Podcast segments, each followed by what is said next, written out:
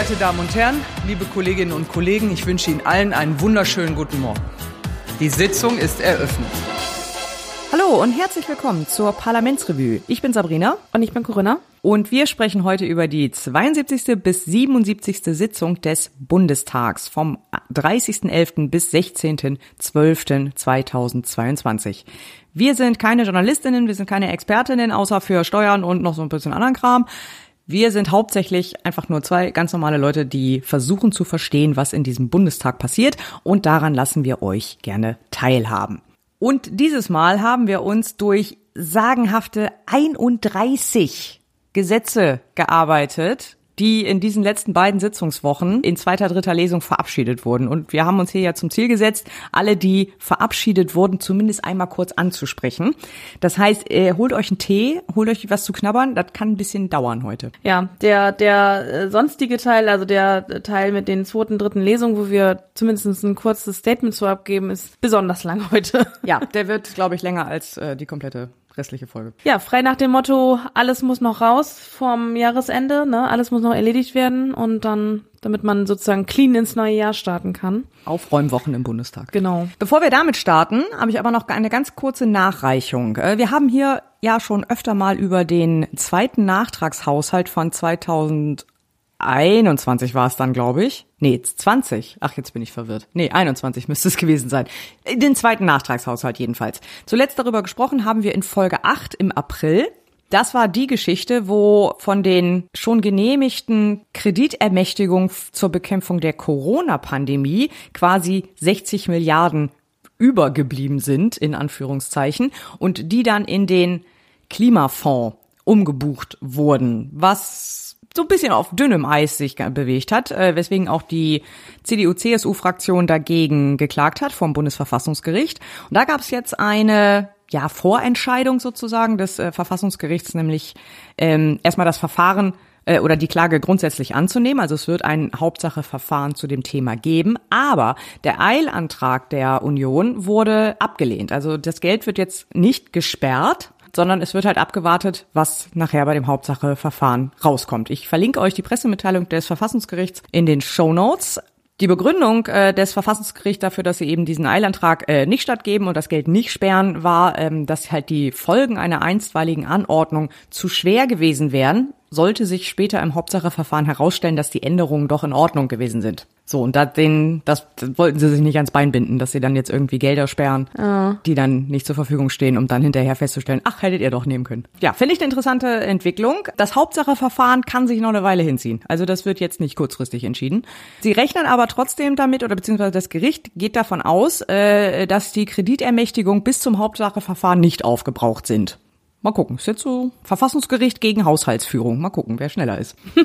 ja, und dann würde ich sagen, springen wir doch direkt ins erste Thema. Ich rufe auf die Tagesordnungspunkte 7a bis 7d, Beratung von Vorlagen zur Einführung einer Preisbremse für Erdgas, Wärme und Strom sowie einer Studierenden Energiepreispauschale. Ja, am 1.12. wurde dann jetzt auch endgültig die letzte Energiepreispauschale äh, beschlossen. Die Yay. letzte, von der wir wissen. ja, also ich meine, jetzt sind, glaube ich, wahrscheinlich alle, alle Gruppen einmal äh, drangekommen. Um das Ganze äh, so ein bisschen nachzuvollziehen, habe ich äh, eine Übersicht gemacht, welche Energiepreispauschale für welche Gruppe in welchem Gesetz enthalten war, mit welchem Betrag und äh, ob steuerpflichtig und sozialversicherungspflichtig ja oder nein. Das ist nämlich auch alles unterschiedlich. Und ja, jetzt äh, sind die Studenten und die Berufsfachschüler dran. Also die sollen 200 Euro bekommen. Und zwar ähm, Anspruch haben, wie gesagt, Studierende, äh, Schülerinnen und Schüler in Fachschulklassen für eine berufsqualifizierende Berufsausbildung und Schüler und Schülerinnen und Schüler in Berufsfachschulklassen. Mhm. Genau. Oder in vergleichbaren Bildungsgängen. Also äh, Bildung ist ja Ländersache, wie wir wissen. Durch die vielfältigen ähm, Bildungsgänge, die es dadurch eben gibt, wird der anspruchsberechtigten Kreis an die Ausbildungsstätten geknüpft, die in dem jeweiligen Bundesausbildungsförderungsgesetz genannt sind. Ah. Also die dann in diesem Gesetz drinstehen, die haben dann äh, die sind anspruchsberechtigt, die wollte man, die konnte man und wollte man jetzt nicht hier einzeln aufführen. Ähm, deswegen im Zweifelsfall, wenn man irgendwie äh, eine einen Bildungsgang, gerade einen schulischen Bildungsgang ähm, macht, der vielleicht nicht ganz so eindeutig ist oder jetzt hier in diesen Schlagwörtern sich irgendwie nicht wiederfindet, lohnt sich vielleicht ein Blick in den äh, in dieses Berufsausbildungsförderungsgesetz, ob man dort genannt ist und dann ist man anspruchsberechtigt. Das Ganze soll dann auch von den Ländern ausgezahlt werden. Ähm, die bestimmen, also die Stellen, welche das tun sollen, sind aber noch zu bestimmen ähm, weil das sind ja verschiedene, äh, die dann im Zweifelsfall mhm. ja äh, hier zum Tragen kommen könnten und äh, die ganze das ganze soll dann aber vom Bund auch an die Länder zurückerstattet werden. Aber dadurch, dass es eben länderbezogene Bildungsgänge sind, äh, sind das auch äh, sind es auch die Länder, die dann äh, das an ihre äh, Studentinnen und Schüler und äh, Schülerinnen auszahlen müssen. Mhm. Genau. Woher wissen die Länder denn, an wen sie das auszahlen sollen? Das muss beantragt werden. Ah. Genau. Also das muss, muss jeder einzelne beantragen, weil es gibt ja keine zentrale Liste oder ähnliches oder nee, kein eben. Register. Und dadurch, dass das, wie gesagt, nichts mit BAföG zu tun hat, äh, kann man jetzt auch nicht einfach sagen, wir zahlen es einfach an alle BAföG-Empfangenden ähm, aus. Weil auch jemand, äh, auch ein Stud oder eine studierende Person, ähm, die äh, kein BAföG bezieht, hat, hat ja trotzdem Anspruch.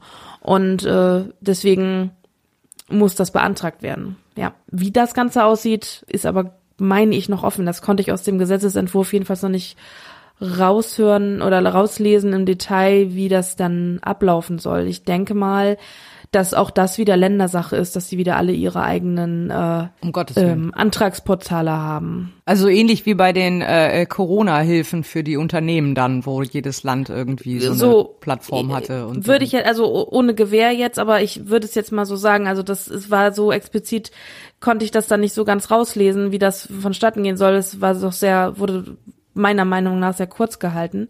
Ähm, vor allen Dingen auch die, die, die Stellen, die das auszahlen sollen, sind ja auch noch zu bestimmen. Also die, es ist noch gar nicht ganz klar, wer soll's zahlen und wie soll's dann beantragt werden. Aber es soll wohl, so steht's drin, digital äh, beantragt werden können dann entsprechend. Ah, okay. Aber wo, weiß ich noch nicht. Und wann dann wahrscheinlich auch nicht, weil dafür müsste ja auch erstmal das Wie und Wer statt äh, äh, feststehen. Genau, vielleicht ist das äh, schon jetzt beschlossen oder äh, ergänzt worden, aber in dem, was ich äh, dazu lesen konnte, habe ich bisher noch keine anderen. Ich habe auch noch ähm, Ergänzungsliteratur gesucht, aber da habe ich noch nicht wirklich viel dazu gefunden. Also mhm, okay. es ist in meinen Augen noch so ein bisschen unklar. Es kann aber kann auch sein, dass ich da jetzt irgendwas vermisst habe, aber ähm, äh, ja, dann reiche ich das auf jeden Fall noch nach. Mhm. Aber aktuell ist das so, dass das alles noch ein bisschen unklar ist, wie die Auszahlung tatsächlich passieren soll. Klar ist nur, dass es von den Ländern gezahlt wird und dass der Bund erstattet dann. Und dass es 200 Euro sind. Und dass es 200 Euro sind. Die sind auch nicht steuerpflichtig und auch nicht sozialversicherungspflichtig. Ah ja, okay. Mhm.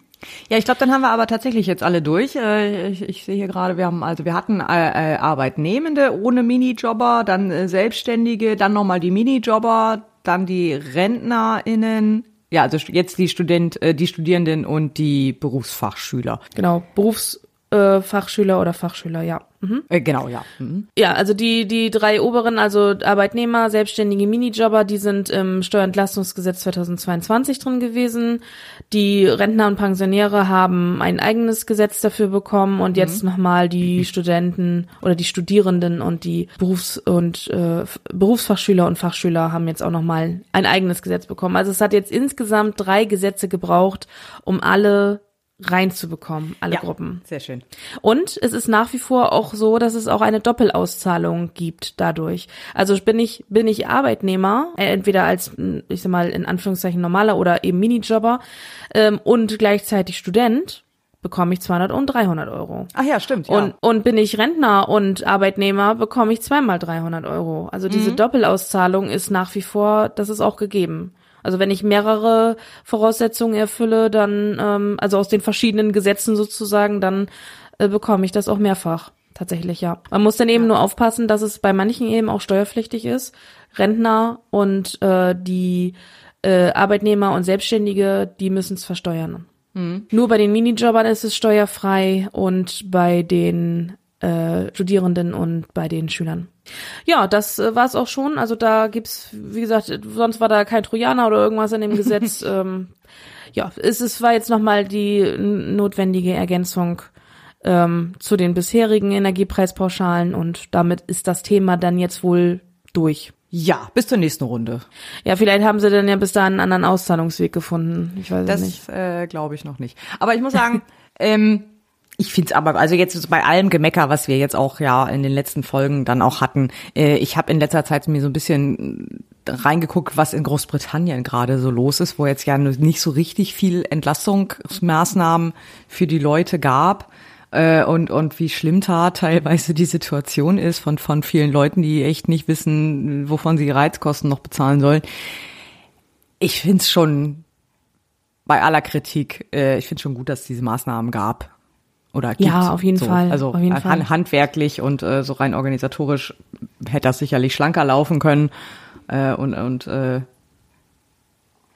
so, ja, also so insgesamt. die die Kritik, äh, wenn ich Kritik äußere, ist sie auch nicht gegen die Maßnahmen als solche, sondern ähm, äh, ich sag mal über die ähm, über das Prozedere, über die Vorgänge und über die Gestaltung des Ganzen. Aber ähm, dass ähm, solche Pauschalen gezahlt werden, dass Unterstützung gezahlt wird, das ist ganz klar richtig und gut so. Das ist mhm. auf alle Fälle, also das muss auch passieren, weil man diese Gruppe, gerade die jetzt wieder hier auch enthalten ist, ähm, die Studierenden und Schüler und Schülerinnen, die, das sind nun mal auch Leute, die dann auch wirklich, die haben es ja auch nicht an anderer Ecke über sowas. Nee, ne? Also die, die müssen das dann auch wirklich äh, sich irgendwo ja, entweder total vom Munde absparen oder können es gar nicht bezahlen im Zweifelsfall. Deswegen, die brauchen es. Das ist ganz klar. Also ich kritisiere an der ganzen Geschichte, also vor allen Dingen die Energiepreispauschale für die Arbeitnehmer und die Selbstständigen, die was über die Arbeitgeber ausgezahlt wurde und über die Einkommensteuerverrechnung ausgezahlt wurde. Da habe ich einfach wirklich dieses Konstrukt konst äh, kritisiert, was da dafür geschaffen wurde. Das ist in meinen Augen zu ähm, das war einfach eine, eine, ein viel zu großes Konstrukt und viel zu unübersichtlich und zu kompliziert für das, was es am Ende gebracht hat. So, mhm. das ist die, die Kritik, die ich daran habe. Und ich kritisiere daran, dass es in, bei manchen Gruppen und gerade auch bei den Rentnerinnen und Rentner, Rentnern ähm, auch noch steuerpflichtig ist. Das kritisiere ich auch. Ja. Das hätte es meiner Meinung nach nicht. Äh, ja wobei nach den, bei den, bei den Arbeitnehmern noch am ehesten, weil dadurch äh, stellst du halt so ein bisschen so eine äh, äh, ja so eine Umf ja ich weiß nicht wie, wie heißt das wie ist das wie ist der Fachbegriff? So eine Umverteilung her. Also dass quasi die die ein hohes Einkommen haben kriegen dann einfach weniger Entlastung als jemand der wenig Einkommen hat. Also das ist dann so ein bisschen das nimmt dieses Gießkannending so ein bisschen raus. Ja ja, aber ja, das, das ist schon richtig, weil dann hätte man das vielleicht auch nur den Geringverdienern auszahlen sollen. Ne? Äh, ja, ja, aber dann, dann hättest du wieder so ein Antragssystem und äh, ja, also es, ich weiß, die Sache es ist auch nicht einfacher gemacht. Es ist ja auch immer, man, man, man meckert ja auch immer, ohne wirklich eine andere Lösung dann zu haben. Das, das ist ja auch, äh, äh kann man ja auch immer sehr gut. Dafür werde so, ich auch nicht bezahlt. Ich werde hier nur fürs Meckern. Ach nee, ich werde gar nicht bezahlt. Schade. Aber das ist natürlich auch immer einfach zu sagen, so ja, das äh, ist auch alles äh, blöd so und ne, ähm, ich habe jetzt auch nicht eine tatsächlich bessere Lösung parat. Nur ich finde, dass das ähm, es, es verkompliziert das Ganze halt auch noch, ne, wenn man dann auch noch eine Steuerpflicht dadurch generiert, ähm, die dann im Zweifelsfall auch noch dann damit endet, dass man irgendwie eine Einkommensteuererklärung abgeben muss, obwohl man da ohne diese 300 äh, Euro bei, bei, bei Rentnerinnen zum Beispiel, die gar nicht hätte abgeben müssen, weil man ähm, unter den äh, Grundfreibetrag gelegen hat oder sowas. Also dann, ähm, dann ist das meiner Meinung nach einfach nicht zielführend. Selbst wenn dadurch eine gewisse Ungleichbehandlung dann wieder aufgehoben wird. Mhm. Aber äh, also das ist so dieses dieses Kosten-Nutzen-Verhältnis steht dann in meinem äh, also steht für mich dann nicht ist nicht äh, gibt sich nicht die Waage, sag ich jetzt mal so. Das ist richtig. Ja. Apropos komplizierte Entlastungsmaßnahmen. Ich rufe nun auf die Tagesordnungspunkte 8a und 8b. Jeweils zweite und dritte Beratung der von den Fraktionen SPD, Bündnis 90, die Grünen und FDP eingebrachten Gesetzentwürfe zur Einführung von Preisbremsen für leitungsgebundenes Erdgas und Wärme und zur Änderung sonstiger Vorschriften sowie zur Einführung einer Strompreisbremse und zur Änderung weiterer energierechtlicher Bestimmungen. Wir kommen zu zwei weiteren äh, lustigen Entlastungsmaßnahmen, die auch sehr viel im Gespräch waren, die ebenfalls jetzt beschlossen wurden, nämlich einmal die Strompreisbremse und die Gaspreisbremse. Beide diese Preisbremsen haben zum Ziel halt äh, die Energiepreise für die Letztverbraucher, wie es so schön heißt äh, in den in den Gesetzentwürfen, auf einen bestimmten Betrag zu deckeln, ähm, zumindest teilweise. Ähm, ich fange einfach mal mit der Strompreisbremse an. Dieses Gesetz teilt sich in zwei verschiedene Teile. Es ist einmal der eigentliche Preisdeckel und der zweite Teil, da geht es dann um die Abschöpfung der Überschusserlöse. Also diese Strompreisbremse ist also eine Entlastung für die Letztverbraucher, sprich das sind äh, private Haushalte, das ist Gewerbe, das sind gemeinnützige Organisationen, alle, die halt irgendwie Strom verbrauchen und nicht Industrie sind oder beziehungsweise nicht äh, Stromhersteller selber sind. Und die greift jetzt bis zum 30. April 2024, also irgendwie etwas über ein Jahr. Das Ganze funktioniert dann so, dass es ein Basispreiskontingent geben soll zum festgelegten Preis. Da gibt's dann so eine, so eine Staffelung für Haushalte und Kleingewerbe, also ein Verbrauch bis 30.000 Kilowattstunden. Hast du ein Kontingent von 80 Prozent deines historischen Verbrauchs. Da greift dann ein Preisdeckel von 40 Cent pro Kilowattstunde. Alle anderen Verbraucher, äh, die über 30.000 Kilowattstunden verbrauchen, äh, haben ein Kontingent von 70 Prozent des, historisches, äh, des historischen Verbrauchs und haben einen Preisdeckel von 13 Cent pro Kilowattstunde. Beides dann brutto jeweils, also inklusive Umsatzsteuer. Für Schienenverkehrsunternehmen, also Bahn und diese ganzen verschiedenen Bahnanbieter, die es noch so gibt, äh, gibt es noch mal eine Sonderregelung. Die haben ein Basiskontingent von 90 Prozent und dann auch zu 13 Cent. Warum haben die denn eine Sonderregelung? Äh, weil man, glaube ich, verhindern möchte, dass äh, Schienenverkehr Firmen pleite gehen, weil sie den Strom nicht mehr oder ihr Angebot reduzieren, weil sie ähm, den Strom für den Betrieb der Bahn nicht mehr bezahlen können. Und deswegen nochmal eine höhere. Und das, ja, deswegen können, kriegen, können die quasi, kriegen die sozusagen fast ihren gesamten Bedarf äh, zu dem gedeckelten Preis. Okay. Erklär, so erkläre ich, ich mir das jedenfalls. Also ich denke mal, dass das eben dazu dienen soll. Das Ganze gilt dann ab Januar, aber es muss von den Anbietern, also von den äh, Stromunternehmen, muss es erst im März fertig umgesetzt sein. Die müssen dann halt die Überzahlung für Januar und Februar sozusagen nachträglich zahlen. Also es greift dann rückwirkend. So, nächste Frage ist jetzt natürlich, wie berechnet sich dieser historische Verbrauch oder was ist denn jetzt hier der, der sozusagen die Berechnungsgrundlage? Da greift das äh, oder die Berechnungsgrundlage ist das Kalenderjahr 21. Äh, wenn aber dafür keine Daten vorliegen, weil du zum Beispiel umgezogen bist oder hast den Anbieter gewechselt oder irgendwie sowas, dann äh, wird halt nach bestimmten Regeln hochgerechnet. Die sind in dem Gesetz auch relativ äh, detailliert aufgelistet. Und es wird halt ja im Wesentlichen so geschätzt, wie, wie, wie, wie, ähm, wie dein Verbrauch halt auch geschätzt wird, wenn du irgendwo umziehst und äh, dein neuer Abschlagsbetrag irgendwie berechnet wird. So, die Stromanbieter müssen bis äh, 15.02. ihre Kundinnen auch über das Entlassungskontingent und die Entlastungsbeträge informieren. Sprich, Mitte Februar müssten wir alle irgendwie einen Brief kriegen, wie hoch denn unser Kontingent ist und äh, was genau dann, wie viel, wie viel, mit, wie viel Entlastung wir dann rechnen können. Am Ende des Jahres wird das Ganze dann auch nochmal verrechnet mit der Jahresabrechnung und da wird dann das Tatsächliche ausgerechnet. Das ist also, ähm, da, da bin ich dann nicht mehr durchgestiegen, ehrlich gesagt. Das, also das die. Energieanbieter haben auf jeden Fall einen richtigen Arsch voll Arbeit, sag ich mal so. Ne? Ja, ja, ja. Das, ähm, Also jetzt erst mit der äh, mit der äh, Dezember Soforthilfe, mit dem Gasabschlag. Ja. Und dann äh, der, das muss ja dann auch nochmal endgültig abgerechnet werden in der Jahresendabrechnung und dann jetzt das. Also da, boah, da ist Ja, einiges an, an Berechnungen zu tun. Und ich bin ja noch gar nicht fertig. Denn jetzt kommt ja noch äh, die Abschöpfung der Überschusserlöse. An der Stelle muss ich aber kurz mal eben ein bisschen Medienschelte beschreiben. Ähm, ich habe halt da auch recherchiert natürlich und habe äh, verschiedene Einschätzungen gesucht zu diesen Gesetzentwürfen, größtenteils auch, damit die mir erstmal erklären, wie das funktionieren soll, weil aus dem Gesetzestext habe ich so nicht verstanden.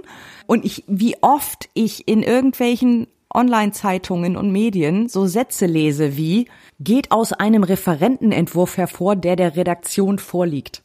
Leute, der liegt nicht eurer Redaktion vor, der steht auf der Webseite vom Ministerium. der ist öffentlich, ja. Der ist öffentlich zugänglich. Könnt ihr den bitte einfach verlinken? Oder der, der Knüller war der Satz, es ist ein Referentenentwurf aufgetaucht. so als ob die so irgendwie so einen äh, Informant hätten, der den, den Ja. zugespielt hätte. so, so Junge, der ist, der, den haben die online gestellt, den hast du zugemailt bekommen über den Presseverteiler. tu doch nicht so, als wärst du hier der mega Investigativjournalist. Was ist denn das? Meine Güte. Immer dieses, ah, uh, wir, wir haben geheime Informationen. Die da oben wollten nicht, dass du das weißt. So, äh, wie mir das auf den Zeiger geht. Gut, davon aber mal ganz abgesehen. Abschöpfung der Überschusserlöse.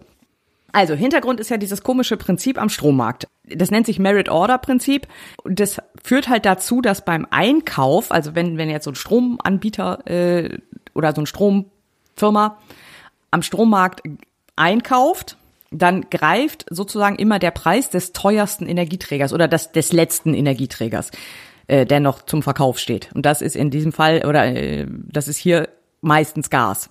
Das heißt, auch mhm. Stromerzeuger, die eigentlich nur Ökostrom produzieren, bekommen halt den Preis, den Strom aus Gas gerade kostet. Ah ja. So, das heißt natürlich sehr viele, die Ökostrom produzieren oder auch äh, Kernkraftwerke oder ne, also die halt nicht Strom aus Gas produzieren, alle anderen sozusagen, haben äh, jetzt natürlich Verkaufspreise erzielen können am Strommarkt, die äh, deutlich über dem liegen, was ihr Strom eigentlich kosten würde. Und dieser Überschuss, äh, dieses Plus, das sie dadurch gemacht haben, der soll jetzt halt abgeschöpft werden. So, das ist auch äh, festgelegt sozusagen auf ähm, EU-Ebene. Die Bundesregierung hat da aber noch so ein bisschen, ja, wollte dem noch so ein bisschen eine eigene Note geben und hat hier jetzt nicht eine allgemeine Grenze eingezogen, ab wann sozusagen die Unternehmen Geld abgeben müssen von ihren, von ihren oder Gewinne abgeben müssen, sondern hat eine technologiespezifische Erlösobergrenze eingeführt. Diese technologiespezifische Erlösobergrenze ähm, wird halt berechnet nach bestimmten Regeln, komme ich gleich nochmal zu. Und alles, was über dieser Grenze ist, das gilt als äh, Überschuss und den musst du halt, äh, der wird dann abgeschöpft, beziehungsweise 90 Prozent davon werden dann abgeschöpft. Das Ganze greift ab dem 1.12., ist also nicht rückwirkend, wie ursprünglich geplant war. Das heißt, die Hochphase dieses Gaspreises, den wir ja eher, eher im, im Sommer hatten, die wird jetzt, der wird jetzt gar nicht berücksichtigt. Also es greift jetzt im Prinzip nur noch ab jetzt, wo sich ja der, der ähm, Gaspreis ähm, eigentlich wieder auf dem Niveau von letztem Dezember eingependelt hat.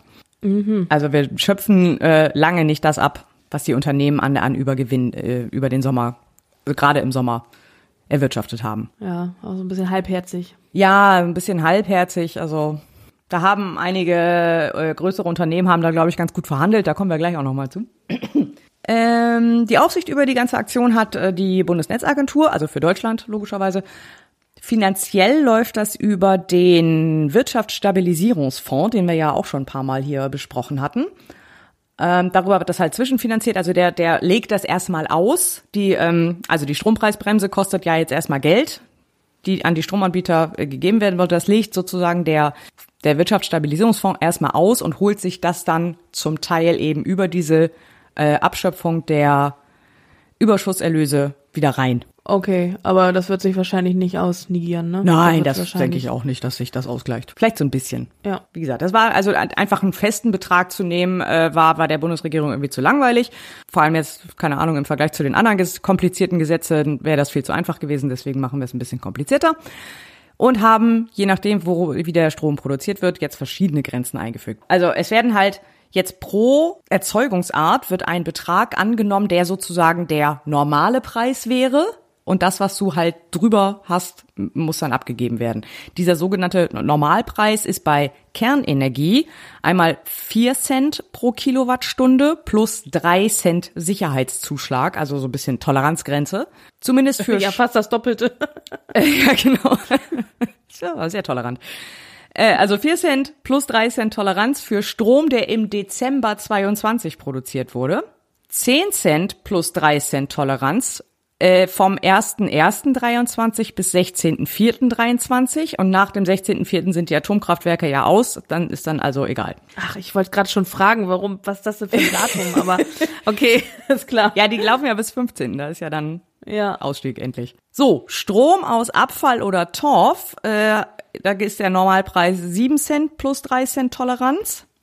Bei Braunkohle ist es 3 Cent plus 3 Cent für die meisten Kraftwerke und 5,2 Cent für die drei Kraftwerke aus dem Rheinischen Revier, die jetzt ja zum äh, äh bis 2030 abgeschaltet werden sollen. Äh, Parlamentsrevue berichtete. Das sind die aus dem anderen Gesetz zum Braunkohleausstieg im Rheinischen Revier, was wir letzte Folge Und hatten. warum haben die. Weil RWE gut verhandeln kann. Ach, ja. Aha. Genau. Also wieder hier wie auf dem Bazar. Ja, ja, so ein Wieder- bisschen. Ja, ja, ja, genau. So, bei den erneuerbaren Energien wird's total kompliziert. Hier werden ja für die verschiedenen Arten ein fiktiver Erlös berechnet und zwar auch nach Maßgabe einer äh, des erneuerbaren Energiengesetzes. Da wird dann der, da wird der Spotmarktpreis irgendwie mit eingerechnet und so. Ich, das, das längere Formel habe ich nicht verstanden, bin ich raus, sorry. Ja, Formeln ist sowieso. Keine Wen Ahnung. das interessiert, der kann es gerne nachlesen. Bitte, gar genau. Äh, steht im Gesetz. So, was kostet der Spaß? Veranschlagt sind jetzt äh, 43 Milliarden für diese Zwischenfinanzierung. Wie viel durch die Abschöpfung dann wieder reinkommt, ist aber noch nicht so ganz klar. Das werden wir dann sicherlich erst im Nachgang sehen. So, das ist erstmal die Strompreisbremse.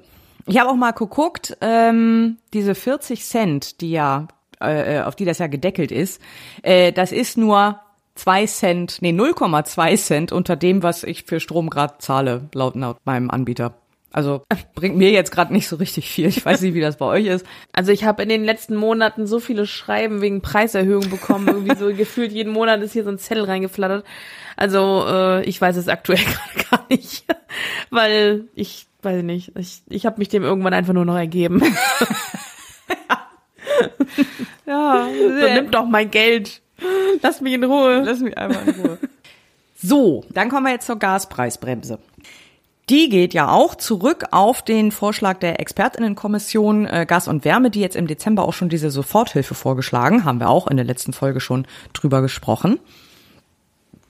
Ähm, Prinzip ist eigentlich ähnlich wie bei der Strompreisbremse. Den Letztkundinnen wird ein Entlastungsbetrag gutgeschrieben.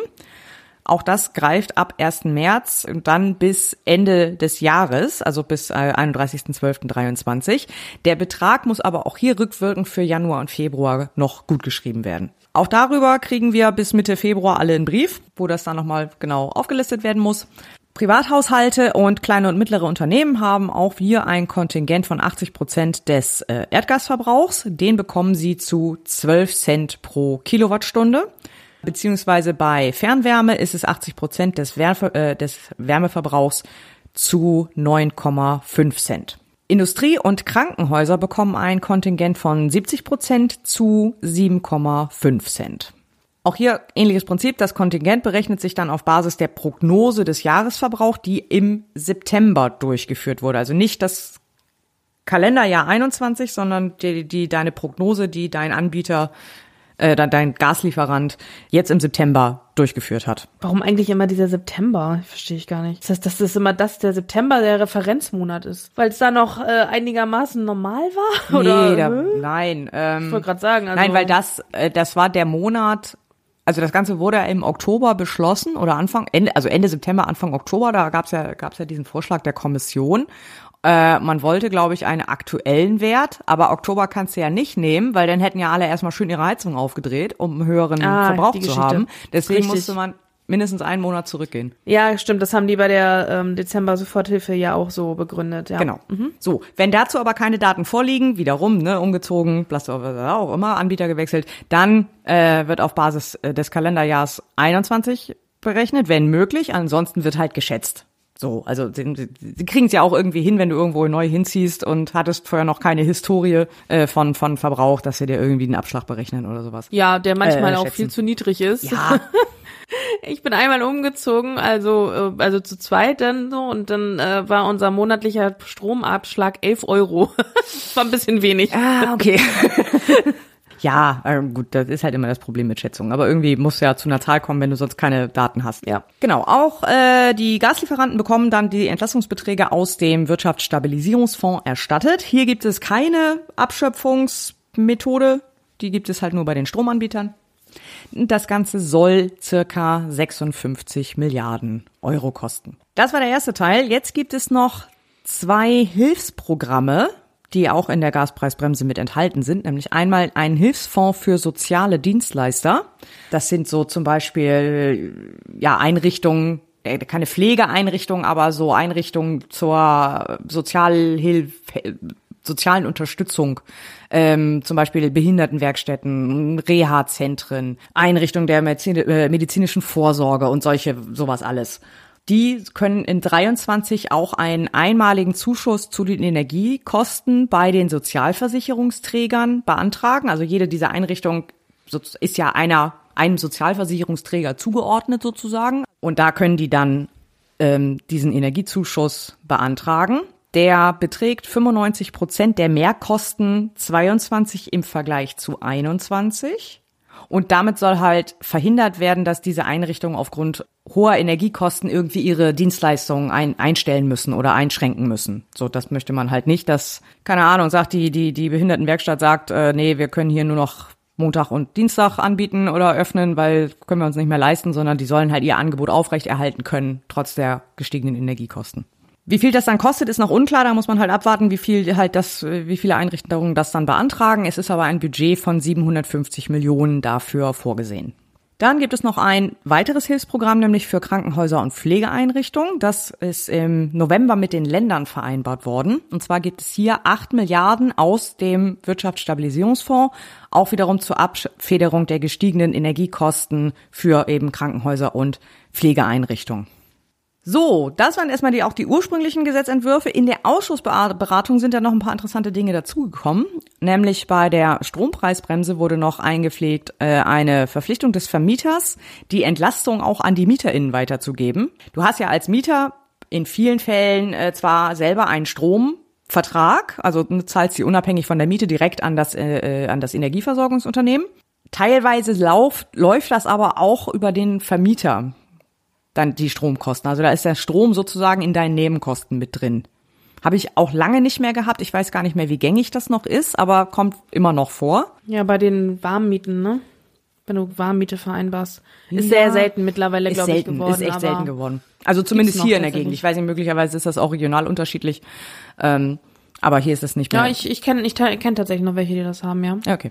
Genau, da, ne, da ist, wurde, wurden halt die Vermieter jetzt auch noch ein bisschen mehr in die Pflicht reingenommen, dass die das auch weitergeben. Und äh, selbst wenn du halt ähm, einen, dann den Vertrag direkt mit dem Energieunternehmen hast, gibt es ja trotzdem in deiner Nebenkostenabrechnung auch bestimmte äh, Punkte für Strom. Da geht's dann zum Beispiel so Gemeinschaftsstrom, Beleuchtung vom Treppenhaus, vom Keller, äh, Stromversorgung für die Wärmepumpe möglicherweise die dann ja. halt über die Nebenkostenabrechnung umgelegt würden, äh, werden. Und auch darüber muss der Vermieter die äh, Entlastung halt an die MieterInnen weitergeben. Das ist noch mit reingekommen. Und eine schöne Regel, die ich auch sehr spannend fand, auch in beiden Gesetzen dann, und zwar ein äh, Verbot von Bonuszahlungen und Dividendenausschüttung für Unternehmen, die bestimmte Grenzen an Entlastung erhalten haben. Und zwar Unternehmen, die eine ja. Entlastung von mehr als 50 Millionen Euro erhalten haben, dürfen gar keine Bonuszahlen und äh, Bonuszahlungen und Dividendenausschüttungen vornehmen. Unternehmen, die zwischen 25 und 50 Millionen Euro Entlastungen bekommen haben, dürfen diese Boni und Dividenden nicht erhöhen. Ähm, beide haben allerdings die Möglichkeit, äh, sozusagen auf die Entlastung zu verzichten, damit sie dann weiterhin äh, Dividenden ausschütten können. Ähm, und können das halt durch formellose Erklärung, können sie halt sagen, dass sie keine Entlastung haben wollen und ähm, können dann einfach so weitermachen, wie sie möchten. Ja, toll. Und dann bist du Kunde bei so einem Unternehmen, die das gerne so möchten und dann äh, kriegen die keine Entlastung, geben die höheren Preise an dich weiter. Oder geht es nur um die Entlastung, die sie dann zurückerstattet bekommen vom, also müssen die trotzdem dann diese Deckelung anwenden und kriegen dann halt nur die, die, den, den Ausgleich nicht vom, vom Bund, sondern äh, Müssen das denn auf eigene Kosten nehmen oder? Ja, die, also genau, die, die haben dann, für die greift dann der Deckel nicht. Richtig. Also die zahlen dann einfach Marktpreis. Ja, und den Marktpreis zahlt am Ende ja der, der Letztverbraucher. Ja, nur, aber da hängt es natürlich davon ab, was es für ein Unternehmen ist äh, und ob die Kunden sagen, ja, aber du bist ja jetzt irgendwie dreimal so teuer wie dein Mitbewerber, dann gehe ich doch lieber zum Mitbewerber. Also ist halt ja, die Frage, ob die Mitbewerber ja. haben. Nee, ich meine nur, wenn man jetzt formlos auf die Erklärung, äh, also formlos auf die Entlastung verzichtet, so meine ich, dann, dann bist du als Letztverbraucher ja irgendwo der Gelackmeierte, weil du dann halt davon nicht profitierst. Ja, aber das regelt ja der Markt, glaube ich, oder? Nicht? Das ist mal etwas, was der Markt regelt. Das, was tatsächlich der Markt regelt. Müsste das nicht der Markt regeln?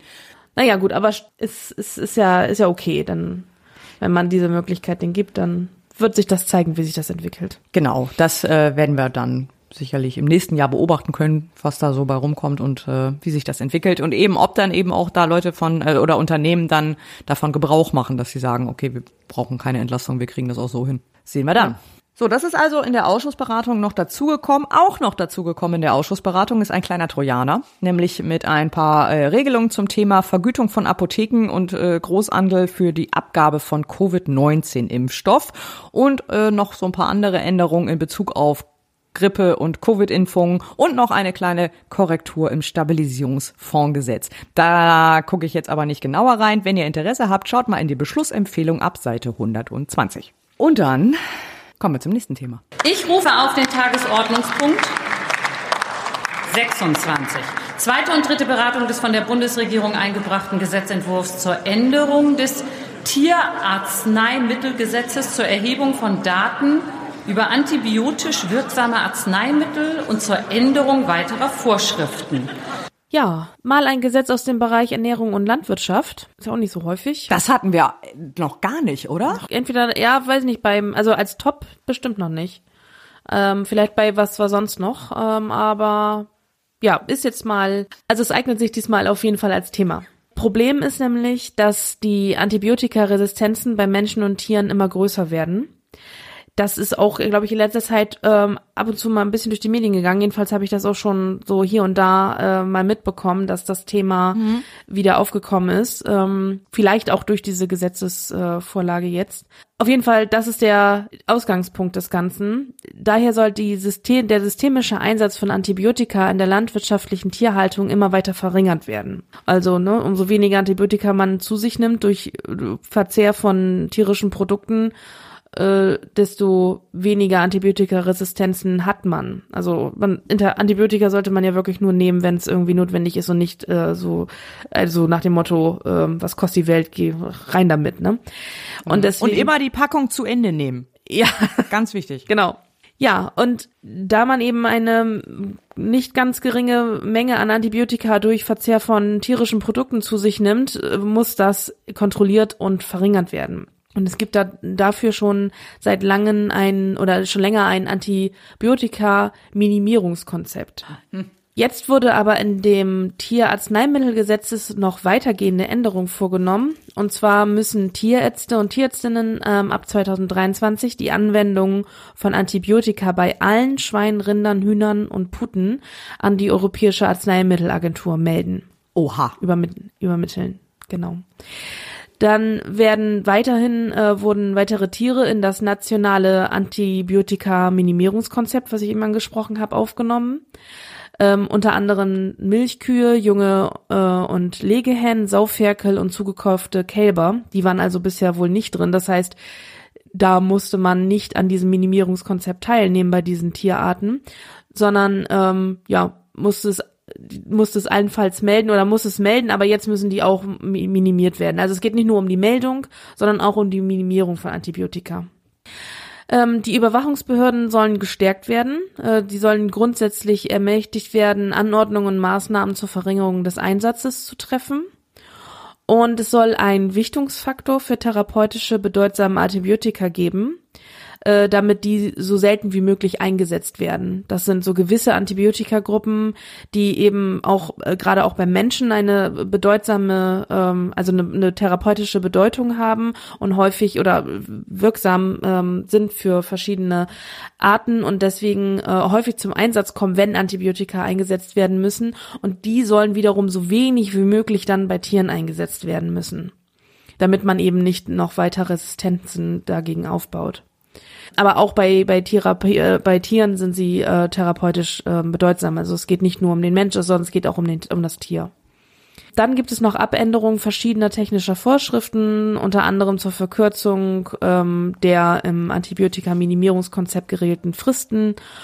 Ähm, ja, das sind so administrative Änderungen. Aber der Hauptpunkt ist eben Meldung von Verwendung von Antibiotika bei allen äh, Tierarten, die eben in der landwirtschaftlichen Tierhaltung zum Tragen kommen, plus Antibiotika-Minimierungskonzept wurde, äh, wurde, erweitert. Mhm.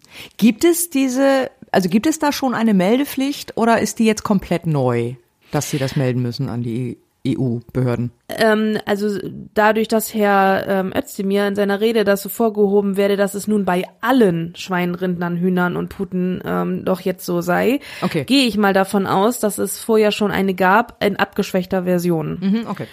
Jetzt ist aber, wie schon gesagt, wie diese Betonung alle, also es sind jetzt keine Ausnahmen mehr und äh, deswegen ist da jetzt wesentlich mehr Meldeaufwand und mehr Daten dann zur Verfügung. Ja, also der Ansatz ist, dass insgesamt der Einsatz des auf das therapeutisch notwendige Mindestmaß reduziert werden soll. Es soll nicht einfach die große Gießkanne auf die äh, ja in die Nahrung auf, ausgeschüttet werden und dann so viel wie möglich ähm, so nach so so präventiv ähm, rein äh, zugefüttert werden oder in, das, in, in die in die äh, landwirtschaftliche Tierhaltung gebracht werden, sondern es soll wirklich auf das notwendige Mindestmaß reduziert werden. Das ist also ganz wichtig. Ja, ja, das war ja, das war ja eine Seuche früher oder oder lange Zeit. Ja, Ich weiß noch, als ich, äh, äh, also zumindest noch, als ich irgendwie so Anfang 20 war oder so, also so vor 20 Jahren. Da war das Ja, und das ist ja schlimm, dass auch wirklich so- Antibiotika einfach so standardmäßig ständig gegeben wurde an, an, an Tiere. Einfach damit sie gesund bleiben, sozusagen. Nicht, wenn sie krank sind, sondern genau, so präventiv. Und Halt das soll eben nicht mehr, ne? ja. Ja. Herr Özdemir hat auch in seiner Rede davon gesprochen, dass zu viel Antibiotika im Stall auch immer ein Zeugnis davon ist, dass Tiere falsch gehalten werden. Richtig. Weil wenn du das an der Präventiv brauchst ähm, und das ähm, ja dann dann dann läuft in der äh, Stallhaltung was nicht richtig, ähm, kann ich jetzt an meiner Stelle nicht beurteilen, aber da wird denke ich mal was dran sein. das, Es korreliert schon stark, würde ich sagen. Ja. ich glaube auch. Ja, was ich noch ganz interessant fand, ist in der Anhörung ein Herr Professor Dr. Matthias Pletz, ähm, das ist der Direktor des Instituts für Infektionsmedizin und Krankenhaushygiene an der Uniklinik Jena. Der hat über eine Studie gesprochen, ähm, aus der sich ergibt, dass im Jahr 2019 weltweit an ähm, Infektionen mit multiresistenten Erregern 1,27 Millionen Menschen gestorben sind. Das ist mehr äh, als im Jahr 2022 durch äh, Covid-19. Äh, also davon, davon starben rund 800.000 Menschen an Atemwegs-, Bauchraum- und Blutstrominfektionen. Also das ist ähm, eine, wie das hier genannt wird, äh, oder wie er sagt, eine stille Pandemie. Ja. Und äh, die verlaufe langsamer und unbemerkter als äh, Covid-19, aber es ist äh, äh, deutlich tö äh, tödlicher sogar noch. Und das Schlimme ist ja auch, dass diese Resistenz, die man erstmal aufgebaut hat, ja auch nicht wieder weggeht. Also wenn du gegen eine gewisse Antibiotika-Art äh, resistent bist oder eine hohe Resistenz aufgebaut hast, die kriegst du ja nicht wieder weg. Also Nee. du bist dann ja resistent dagegen. So, das heißt, es muss erstmal ein anderes Antibiotika entwickelt werden, damit es wieder irgendwie wirkt. Und ähm, wenn umso, umso mehr Menschen das betrifft, umso, umso schwieriger wird es. Und auch bei den Tieren ja auch. Also auch die Tiere werden ja resistent und müssen immer mehr bekommen, um dann überhaupt behandelt werden zu können. Also das betrifft sowohl Mensch als auch Tier. Und ähm, ja, deswegen ähm, muss dagegen was getan werden. Und das äh, dieses Gesetz ist jetzt ein weiterer Schritt dagegen und zur Minimierung. Wie, wie war so die Stimmung in der äh, Anhörung? Äh, haben die das äh, gut geheißen oder haben die das kritisiert großenteils? Oder Es kommt immer drauf an, welcher Verband oder welcher Vertreter äh, dort spricht. Aber die ähm, äh, die Mediziner sagen, das ist gut, ne, weil es muss reduziert werden. Äh, die äh, die Tierärzte und Tierärztinnen ähm, sehen natürlich sich ähm, einer höheren Arbeitsbelastung entgegengesetzt. Dann ähm, die, Landwirt, äh, die Landwirte ähm, haben auch Bedenken, weil sie eben in ihrer in ihrer Stallhaltung was ändern müssen. Aber ja, grundsätzlich denke ich mal, ist jedem bewusst äh, oder sind allen Gruppen bewusst, dass es da ähm, Antibiotika reduziert werden muss. Die Frage ist immer nur, wie kommt man dahin oder wie was ist der richtige Weg? Ähm, aber ich habe jetzt, also ich, ich habe jetzt ähm, aus diesen, was aus dem schriftlichen, ich habe mir die Anhörung nicht nicht nicht angehört oder so, aber ich habe die ähm, so, so ein paar da, äh, Sachen draus gelesen und die Mediziner sind auf jeden Fall ähm, dafür. So. Okay, cool. Ich rufe auf die Tagesordnungspunkte 30a und bis 30d. Beratung mehrerer Vorlagen zur Änderung des Aufenthalts- und Asylrechts.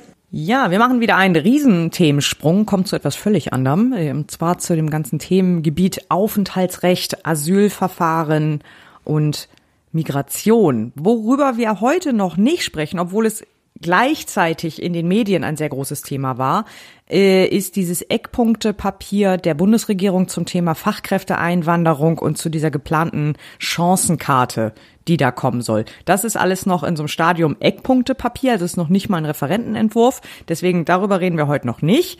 Parallel dazu hat es aber zwei andere Gesetzesentwürfe gegeben, also von der Bundesregierung und dann noch einen der Linken, die im Bundestag jetzt in zweiter, dritter Lesung besprochen wurden. Und zwar geht's hier einmal um das Chancenaufenthaltsrecht, also klingt so ähnlich wie die Chancenkarte, deswegen ist da, glaube ich, die Verwechslungsgefahr gegeben. Und es ging um einen Gesetzentwurf zur Beschleunigung von Asylgerichtsverfahren. Ich fange jetzt mal mit dem Chancenaufenthaltsrecht an.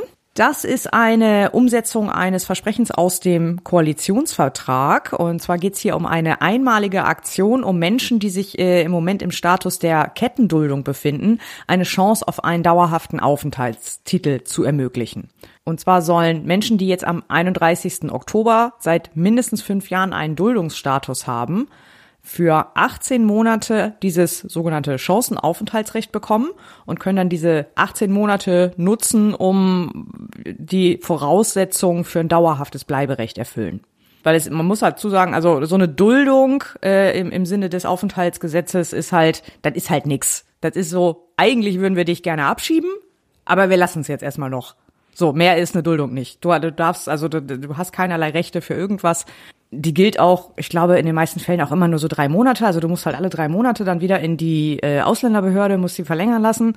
Und dann wird jedes Mal wieder neu geprüft. Das ist halt auch ein mega Verwaltungsaufwand dann jedes Mal. Äh, nur um mhm. dann festzustellen, so, ah, wir können dich immer noch nicht abschieben übrigens. Wer hätte das gedacht? Und das soll jetzt eben für die Leute, die das jetzt schon seit, seit äh, fünf Jahren durchmachen, sollen jetzt einmalig die Chance haben, dauerhaft ein Bleiberecht zu erhalten. Ursprünglich geplant war, dass es äh, nur ein Jahr äh, ist und nicht 18 Monate. Und eben äh, als Stichtag ursprünglich war der 1. Januar 22 gedacht. Dadurch, dass die ganze, das ganze Verfahren dann aber doch wieder länger gedauert hat, äh, wurde in der Ausschussberatung beschlossen, dass den, den Stichtag eben auf den 31. Oktober zu setzen und man hat dann auch den Zeitraum verlängert eben auf 18 Monate. So, in dieser Zeit können die Menschen dann also versuchen, die weiteren Voraussetzungen äh, zu erfüllen. Also das betrifft insbesondere so ähm, Sicherung des Lebensunterhalts, Sprachkenntnisse, äh, bestimmte Unterlagen, Kurse und was auch immer, um dann eben alle Kriterien zu erfüllen. Bestimmte Personengruppen sind äh, von vornherein davon ausgeschlossen, insbesondere Straftäter, das ist, glaube ich, so ein bisschen selbsterklärend vielleicht. Ähm, und Menschen, die wiederholt Falschangaben gemacht haben, um ihre Abschiebung zu verhindern. Weil ich da auch gedacht habe, so kann man das Leuten wirklich vorwerfen. Zum Beispiel, wenn sie mit ihrem Alter getrickst haben oder so, ne? Ja, irgendwie sowas, genau. Also gut, also ja. So, also den finde ich schwierig. Straftäter sehe ich irgendwie noch ein, klar, so, okay. Äh, aber das mit den Falschangaben finde ich, finde ich, weiß ich nicht. Also die von vornherein auszuschauen, ohne weitere Prüfung. Ja, kommt, finde ich auch immer so ein bisschen drauf an, was für Falschangaben. Ne? Eben, so, also, hm, weiß ich nicht. Naja, gut. Naja, gut, okay, ja, hm, hm, hm. wollte mal erwähnt haben. so, das Ganze betrifft derzeit laut Angaben der Bundesregierung rund 136.000 Leute. Also Leute, die äh, seit einen dauerhaften Duldungsstatus haben und eben seit mehr als fünf Jahren. Wie gesagt, wichtiger Punkt dabei, das ist eine einmalige Aktion. Das ist jetzt keine dauerhafte Einrichtung. Also es greift jetzt wirklich nur für diese 136.000, die, auf die das jetzt gerade zutrifft. Ah ja. Das ist nicht so, dass es dann sozusagen immer so ist, wenn du fünf Jahre voll hast, sozusagen, dass du dann dieses Chancenaufenthaltsrecht kriegst. also es klingt ein bisschen größer, als es dann am Ende ist. Es ist so, so, so, so ein Scheinriese. So, je näher du rangehst, desto kleiner wird's irgendwie. So. Ja. So, dazu gab es auch noch einen äh, weiteren Entwurf der Fraktion Die Linke. Der lag da auch schon länger rum. Den haben sie dann in dem Zuge auch gleich mit ähm, bearbeitet. Da ging es um Erleichterung beim Nachzug von Ehepartnern und der wurde erwartungsgemäß abgelehnt. Der zweite Gesetzentwurf von der Bundesregierung äh, befasste sich, wie gesagt, mit der Beschleunigung von Asylgerichtsverfahren. Der Hintergrund dabei ist einfach die hohe Anzahl an Verfahren äh, bei den Verwaltungsgerichten und äh, äh eine Überlastung im Bundesamt für Migration und äh, Flüchtende.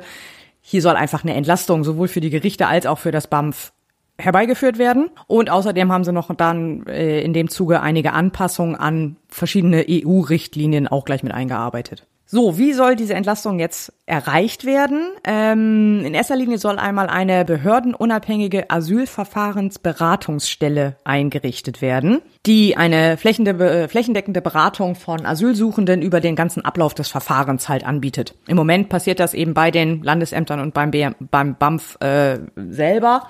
Und das soll jetzt sozusagen ausgelagert werden an eine eigens dafür vorgesehene Beratungsstelle, äh, die dann überall auch in den ganzen Ländern und so weiter vorhanden sein soll oder aber vom Bund halt finanziert und äh, betrieben wird. Das wurde auch allgemein relativ positiv angenommen. Also die Kommunen waren da nicht so, waren da ein bisschen skeptisch, was denn, was das bringen soll und äh, ob das dann so funktioniert, haben so ein bisschen die Mehrarbeit dadurch gefürchtet. Aber viele Sachverständige, gerade so aus dem, aus dem sozialen Bereich, aus der Geflüchtetenhilfe, waren da ganz positiv von, von angetan, dass es eben diese Beratungsstelle geben soll. Weiterer Punkt ist so, ist die Einbeziehung von DolmetscherInnen und äh, die Durchführung von Asylanhörungen können zukünftig auch per Videocall erfolgen. Ich als ITler habe natürlich sofort gedacht, ja, ist ja super, macht die Sache ja viel einfacher. Habe ich die Stellungnahmen gelesen, habe es mir auch ganz schnell wieder anders überlegt. Denn da geht es natürlich um sehr sensible Angelegenheiten. Gerade diese, diese Asylanhörung ist wohl ein sehr zentrales äh, Element in diesem ganzen Verfahren, da wo halt die Menschen dann schildern, warum sie geflohen sind, also warum sie sozusagen Asyl beantragen, aus welchen Gründen, was sie erlebt haben.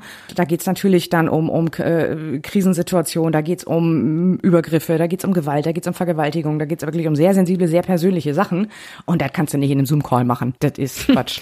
ja, das geht nicht. Wirkt, wirkt unsensibel. Ja, also ich meine, da bei so einem Gespräch ist natürlich, dass du da auch das erzählen kannst vor fremden Menschen, die du ja noch nie gesehen hast, ja. die, von denen du auch nicht unbedingt annimmst, dass sie da dir, dir unbedingt was Positives wollen, möglicherweise weiß ja nicht mal, was man so gehört hat. Und äh, ne, da, da ist einfach so eine vertrauensvolle Atmosphäre und eine angenehme Atmosphäre ist da einfach super wichtig. Und wenn Zoom-Calls mal eins nicht bieten, dann eine angenehme Atmosphäre. Ja, vor allen Dingen hast du noch eine schlechte Internetverbindung, dann, ja. dann hat das irgendwie so ein Delay Mikro oder so und dann und halt und oh. ah, ich höre mich doppelt und äh, nee. Ja. ja, okay. dich noch mal, leg noch mal auf und wähl dich noch mal wieder an. Ja, ja, genau. Oh. Ja, ja, ja. Irgendwie mm. so. Ja, nee, deswegen, also das, ähm, so, ne, so technikfreundlich ich dann ja auch gerne bin, äh, nee, das nein. Nächsten Punkt bin ich auch dagegen. Äh, kann ich direkt schon vorausschicken. Äh, es soll die Möglichkeit geben, dass auf diese Anhörung auch komplett verzichtet werden kann, wenn die geflüchtete Person dazu nicht in der Lage ist. Diese Einschätzung trifft aber der Sachbearbeiter oder die Sachbearbeiterin.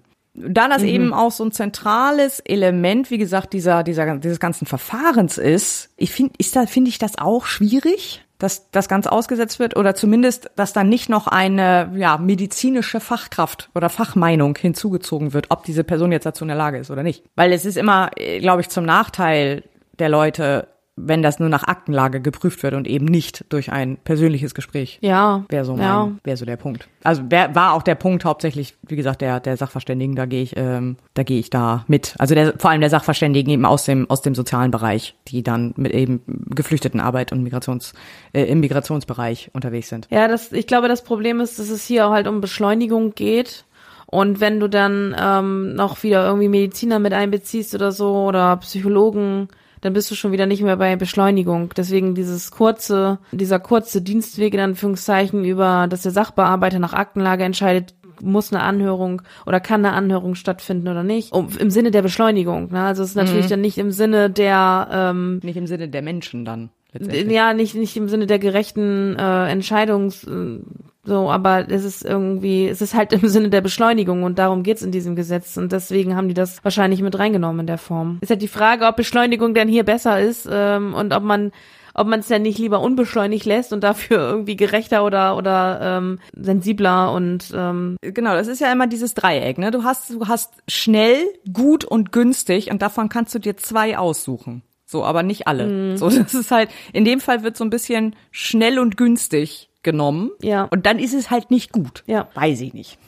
So, ein paar Punkte habe ich noch. Ein paar weiterer Punkt, der Dinge vereinfachen soll, ist die Streichung der Regelüberprüfung von Asylbescheiden nach drei Jahren. Also äh, Asylbescheide sollen nur noch geprüft werden, äh, wenn es einen Anlass gibt, also nur noch anlassbezogen. Sprich, wenn es irgendwelche neuen Entwicklungen gibt, beispielsweise man sagt, okay, äh, es gibt jetzt hier, es gab einen Krieg in einem Land und dieser Krieg ist jetzt vorbei, die Lage hat sich beruhigt, wir prüfen jetzt alle Asylbescheide aus, von Leuten aus dem Land. Weißt du, das ist ein Anlass. Oder die, keine Ahnung, mit, die, mit der Person ist irgendwas passiert, da hat sich eine Entwicklung ergeben und das ist jetzt der Anlass, diesen Bescheid nochmal zu überprüfen, aber eben nicht mehr standardmäßig alle drei Jahre. Das nimmt, glaube ich, tatsächlich sehr viel Arbeit raus. Weil wenn du dann, ne, wenn du alle drei Jahre prüfst, um dann festzustellen, ja, das gilt immer noch, so, das ist ja eigentlich auch verschenkte Zeit. Mhm. Und dann, zu guter Letzt, gibt es noch diverse Vereinheitlichung der Rechtsprechung und Vereinfachung des Asylrechts. Das betrifft dann die Gerichtsverfahren. Das ist jetzt nicht mal eben so erklärt, das ist auch eine sehr, sehr lange Liste, sollen insgesamt halt dazu dienen, die Verwaltungsgerichte zu entlasten, indem man da einfach Prozesse vereinfacht und Dinge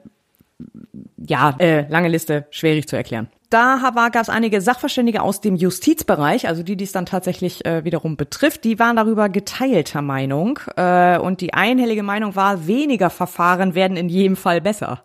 Also es sollte einfach, einfach ein bisschen früher angesetzt werden mit der Beschleunigung, einfach irgendwie dafür sorgen, dass es einfach weniger Gerichtsverfahren gibt.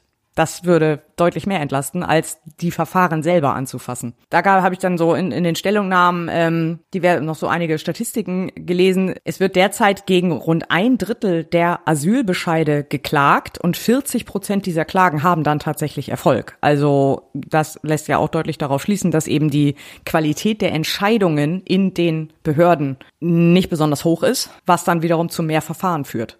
So, also ja, vielleicht auch zu wenig Entscheidungskompetenz äh, bei den Sachbearbeitern und dann immer, also so mal bei jeder kleinsten Unsicherheit gleich Gerichtsverfahren. Ich weiß nicht. Man weiß es nicht. Also was jetzt genau, wie von wem die Klagen dann ausgehen, äh, weiß ich jetzt auch nicht. Weiß ich nicht. Ja. Also der, die, die Hintergründe dann genau, das weiß ich jetzt auch nicht. So, eine Sache ist auch nur, die hat jetzt mit Vereinfachungs nicht so richtig viel zu tun, aber ähm, fand ich trotzdem sehr interessant. Und zwar äh, wird wurde jetzt eingeführt, dass es für alle Mitarbeitenden des äh, BAMF, also des äh, Bundesamts für Migration und Flucht oder Flüchtende, ich weiß nicht genau Flüchtlinge, ich weiß es nicht. BAMF einfach. Äh, des BAMF soll es jetzt auch eine Sicherheitsüberprüfung für alle Mitarbeitenden geben. Sicherheitsüberprüfung ist, das hast du halt zum Beispiel beim, beim BKA oder so, wenn du halt an so sicherheitskritischen äh, Bereichen arbeitest. Bevor du da angestellt wirst als Mitarbeitender, wird halt äh, erstmal so, so der Verfassungsschutz äh, gefragt, ob für gegen, ob die äh, dich irgendwie kennen, ob gegen dich irgendwas vorliegt oder ob du da bekannt bist. Ähm, andere Bundesnachrichtendienst und, und halt andere Sicherheitsbehörden. Äh, da gibt's dann mehrere Level dieser Sicherheitsüberprüfung und für alle Mitarbeitenden des BAMF soll jetzt eben auch eine Sicherheitsüberprüfung der Stufe 1 greifen. Also dann wird, glaube ich, Verfassungsschutz gefragt und äh, also Nachrichtendienste halt. Das galt war bisher nicht, sondern nur, wenn du innerhalb des BAMF an bestimmten sehr kritischen Bereichen gearbeitet hast. Und jetzt äh, gilt es halt für alle. Soll also insgesamt ähm, soll das Bundesamt das gleiche Schutzniveau bekommen wie das BKA. Ja, besser ist es. Ja, aber ja, warte. Erst denkst du, oh ja, ja, klingt gut. So, aber wie gesagt, ich komme da nachher nochmal drauf zurück. Ähm, klar, aber erstmal äh, klingt es erstmal gut, weil ja, du natürlich, wenn du äh, äh, gerade in so einem Amt, äh, der das darüber entscheidet, also dass er einfach viel mit Menschen aus anderen Ländern logischerweise den ganzen Tag zu tun hat, möchtest du schon irgendwie wissen, wer da arbeitet. Also du willst da nicht Leute sitzen haben, die möglicherweise als als Spione oder so aus anderen Ländern da eingeschleust wurden oder die sonst irgendwelche ja, oder verfassungsfeindliche Einstellungen haben, oder die in anderen öffentlichen Bereichen. Soll ja vorkommen, habe ich gehört. Soll ja vorkommen, ja. Hat ja, man ja schon ja, ab und zu mal was von gehört. Mhm. Richtig, genau. Aber wie gesagt, ich komme da nachher nochmal drauf zurück. Ähm, so, Kosten. Soll das auch was? Kosten soll das auch ein bisschen was. Ähm, die Beratungsstellen, die dann überall eingerichtet werden, sollen dann nach äh, später im vollen Ausbau, in der vollen Ausbaustufe ungefähr 80 Millionen Euro im Jahr kosten. Die Entlastungen in dem in den Ämtern ähm, sollen insgesamt sowas um die 3,3 Millionen ähm, Euro bringen. Also so, es kommt ein bisschen was an Entlastung rein, dadurch, dass Prozesse da vereinfacht werden sollen und die Beratungsstellen kosten dann ein bisschen was. Dann Gehen wir weiter. Ich rufe auf den Tagesordnungspunkt 23, zweite und dritte Beratung des von der Bundesregierung eingebrachten Gesetzentwurfs zur Änderung des vierten Buches Sozialgesetzbuch und anderer Gesetze. Ja, Änderung des vierten Sozialgesetzbuches. Klingt super spannend. Ja, das achte Gesetz zur Änderung des vierten Sozialgesetzbuches, der Vollständigkeitshalber, ist wieder so ein, so ein Sammeländerungsgesetz. Ähm, wir hatten das ja schon mal vor ein paar Folgen bei dem Verbrauchsteuergesetzen äh, oder irgendwie, keine Ahnung, so und so viel das Gesetz zur Änderung von Verbrauchsteuergesetzen und jetzt ist es eben, äh, da soll jetzt in, in einem Buch des Sozialgesetzbuches auch wieder diverse Dinge geändert werden. Ich habe das versucht so ein bisschen zusammenzufassen in die einzelnen thematischen Parts. Ähm, zum einen werden äh, Grenzgänger ähm, entlastet und zwar in dem Sinne, dass ähm, also äh, Grenzgänger sind äh, eben diejenigen, die in einem Land wohnen und im anderen Grenzland arbeiten und da äh, ist immer ähm, da ist in der Regel das Besteuerungsrecht im Wohnsitzstaat und wenn das so ist, dieses Besteuerungsrecht im Wohnsitzstaat liegt und dort auch ausgeübt wird, wird das Kurzarbeitergeld und das Arbeitslosengeld zukünftig ohne Abzug einer fiktiven deutschen Lohnsteuer berechnet. Das war in der Vergangenheit nicht so. Da wurde immer so eine fiktive deutsche Lohnsteuer abgezogen. Das wird jetzt weggest also wird jetzt gestrichen. Das Ganze ist die Anpassung an die Rechtsprechung des Bundessozialgerichts. Die hatten nämlich schon mal da entschieden, dass das so nicht geht. Dann ähm, ist äh, unter gleichem, The gleichem Thema, nämlich Arbeitslosengeld, ist für kurzfristige Beschäftigte der erleichterte Zugang zum Arbeitslosengeld 1 entfristet worden. Und zwar reicht für die ähm, bereits äh, ein Versicherungspflichtzeitraum von sechs Monaten innerhalb von 30 Monaten äh, vor der Arbeitslosigkeit aus.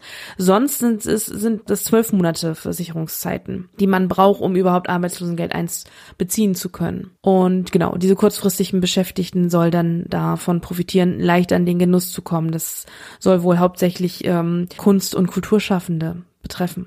Äh, dann ähm, gibt es Erleichterungen ähm, oder Verfahren sollen effektiver, digitaler und entbürokratisiert werden. Dafür wurden Regelungen geschaffen. Zum einen ähm, wurde der schriftliche Informationsaustausch elektronisch umgemünzt, also zum Beispiel bei Meldung von Elterngeldzeiten. Die sollen äh, zukünftig elektronisch erfolgen und nicht mehr auf Papier. Und äh, noch diverse andere äh, Meldungen, aber das war jetzt nur ein Beispiel.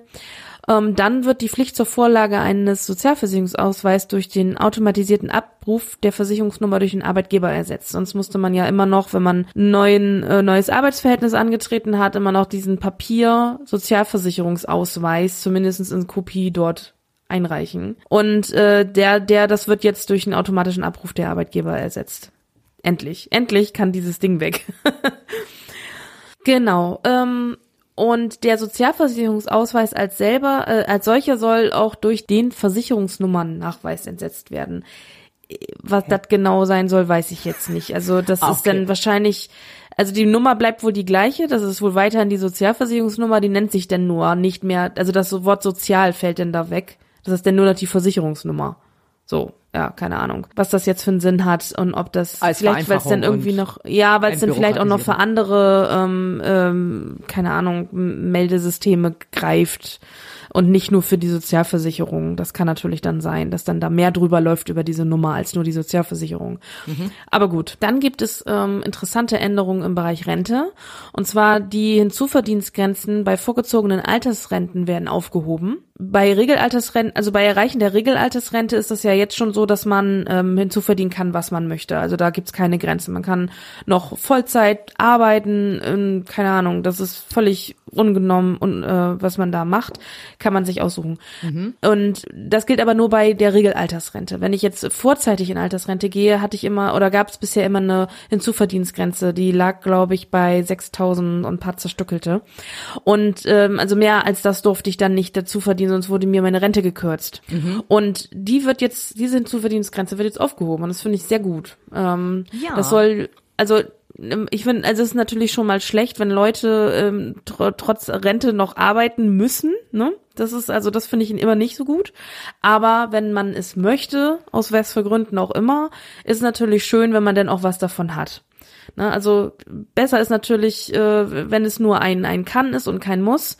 Ähm, aber es ist zumindestens dann, dann gut, dass man dann auch davon was hat und dass dann nichts gekürzt wird. Ja, ich überlege gerade, äh, äh, erleichtert das nicht im Prinzip auch äh, früher in Rente zu gehen? Also, ähm, Ja. dass du dann sagen kannst, okay, ich, ich gehe sozusagen in Rente, behalte aber den Job sozusagen in Teilzeit noch. Könnte man so machen. So, ne, irgendwie und äh, äh, also reduziere da halt meine Stunden und äh, ohne ohne dass ich dann also dass ich finanziell so ungefähr so rauskomme, als wäre ich schon, als hätte ich das Rentenalter schon erreicht, so ungefähr. Weißt du, wie ich meine? Ja, mu- muss man sich dann ausrechnen, ob dann vielleicht nicht auch sowas wie Altersteilzeit, ne? Das ist ja dann so eine Art Altersteilzeit. Ja, also genau. das ist ja auch so ein Modell, ähm, was dann da tatsächlich irgendwie besser ist und was da, was man irgendwie noch arbeiten möchte und kann Mhm. und was ähm, dann finanziell dabei rumkommt. Aber grundsätzlich ist dann erstmal die Möglichkeit offen, sich überhaupt das, das gegenüberzulegen, ähm, diese Modelle und dann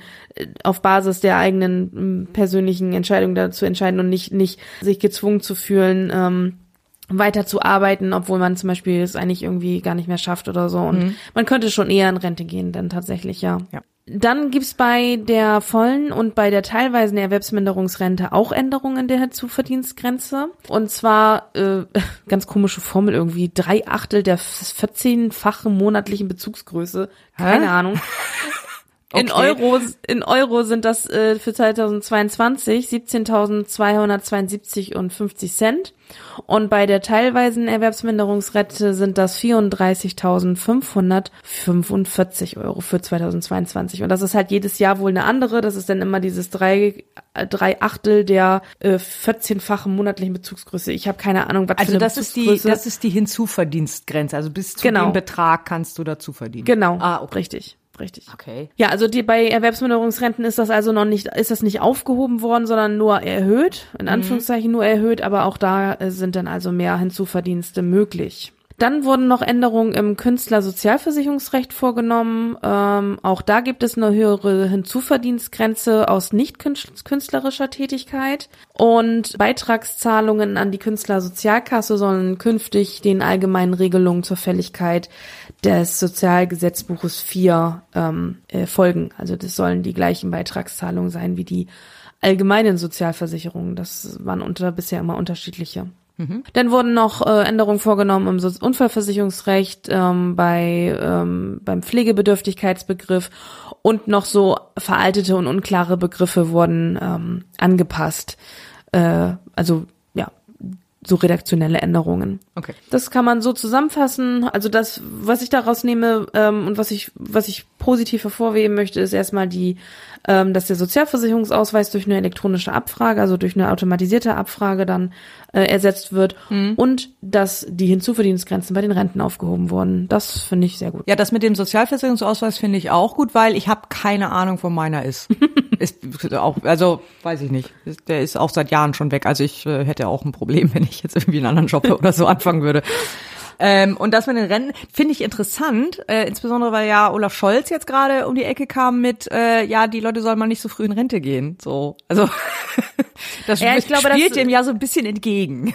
Ja, wobei das, ich glaube, es ist eher so gedacht, dass, weil, also, dass die Leute dem Arbeitsmarkt wieder ein bisschen mehr zur Verfügung stehen, weil, Ach so, ja, klar, ja, Ja, so, ja, weil wenn so, du- so rum kann man es auch sehen. Ja, ja, klar. Weil wenn du, äh, wenn man, wenn man eine vorgezogene Altersrente in Anspruch nimmt, dann, dann, und also man, man kann nicht mehr bis zur Regelaltersgrenze warten, aus unterschiedlichen Gründen oder will es nicht mehr. Ne? Ja. Hat man bisher eine ganz geringe Zuverdienstgrenze gehabt, das heißt, du hast dann sozusagen mit dem finanziellen, mit dem finanziellen Einschnitt der geringeren Rente gelebt, hast aber nicht, äh, äh, dann hast, hast ihm dann dich dem so angenommen, weil du konntest maximal einen Minijob sozusagen dazu noch äh, annehmen.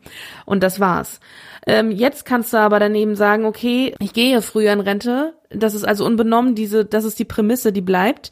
Aber ich stehe jetzt tatsächlich dem Arbeitsmarkt, so gut ich es kann, noch äh, zur Verfügung, auch äh, mehr als äh, ein Minijob. Und ähm, dadurch sind dann äh, perspektivisch eher wieder mehr Leute auch dem, ja, dem Arbeitsmarkt zur Verfügung. Würde ich jetzt mal so sagen. Oder das ist vielleicht so der Gedanke. Das kann sein, ja, ja. Das stimmt. Okay, ja, interessant. Und ich rufe jetzt den Zusatzpunkt 16 auf, zweite und dritte Beratung des von der Bundesregierung eingebrachten Gesetzentwurfs für einen besseren Schutz hinweisgebender Personen sowie zur Umsetzung der Richtlinie zum Schutz von Personen, die Verstöße gegen das Unionsrecht melden. Das Gesetz zum Schutz hinweisgebender Person. Ein Thema, auf das ich mich sehr gefreut habe. Es kam jetzt ganz spontan noch mit auf die Tagesordnung, weswegen wir dann unseren Themenplan auch direkt nochmal wieder ein bisschen umschmeißen mussten, damit ich dieses Thema nochmal besprechen kann, weil das äh, hat mich, das interessiert mich sehr. Und zwar geht es hier um die Umsetzung mal wieder einer EU-Richtlinie. Das Ziel ist, es soll einen sicheren Raum für Menschen schaffen, um Missstände in Unternehmen, Behörden, anderen Organisationen melden zu können, ohne Angst vor irgendwelchen Repressalien haben zu müssen. So, wie soll das funktionieren? Natürliche Personen, also keine Vereine oder Unternehmen, sondern nur natürliche Personen können bestimmte Verstöße die sie in ihrer Organisation ähm, festgestellt haben oder über die sie irgendwelche Unterlagen haben, melden. Dabei können Sie wählen, ob Sie sich an eine interne oder eine externe Meldestelle wenden. Und wenn Sie das tun, dann genießen Sie einen gewissen Schutz. Das heißt, Ihre Identität wird geschützt, die Meldung muss vertraulich behandelt werden. Sie sind äh, vor Repressalien oder auch Androhung von Repressalien geschützt. Also das be betrifft zum Beispiel so Klagen oder Anzeigen, Gewalt, aber auch Benachteiligung im Zusammenhang mit der beruflichen Tätigkeit. Also das ist ja ne, dieses klassische, was woran man vielleicht dann immer denkt, dass man dann irgendwie abgeschoben wird auf irgendeinen so Posten, wo man nichts zu tun hat, oder man wird irgendwie gemobbt oder in den in die Langeweile getrieben, in der also um dich halt zur Kündigung irgendwie zu bringen, weißt du? So halt. Mhm, ja. ähm, das soll dann auch verboten werden. Interessant dabei finde ich, dass äh, da bei diesen Benachteiligungen im Berufsumfeld eine Beweislastumkehr eingeführt wurde. Das heißt, es wird erstmal angenommen, dass etwas eine Repressalie ist, außer der Arbeitgeber kann das Gegenteil beweisen. Das finde ich sehr spannend. Mhm. Das greift aber alles nur, wie gesagt, wenn diese Meldung dieses Verstoßes an eben eine interne oder eine externe Meldestelle erfolgt ist.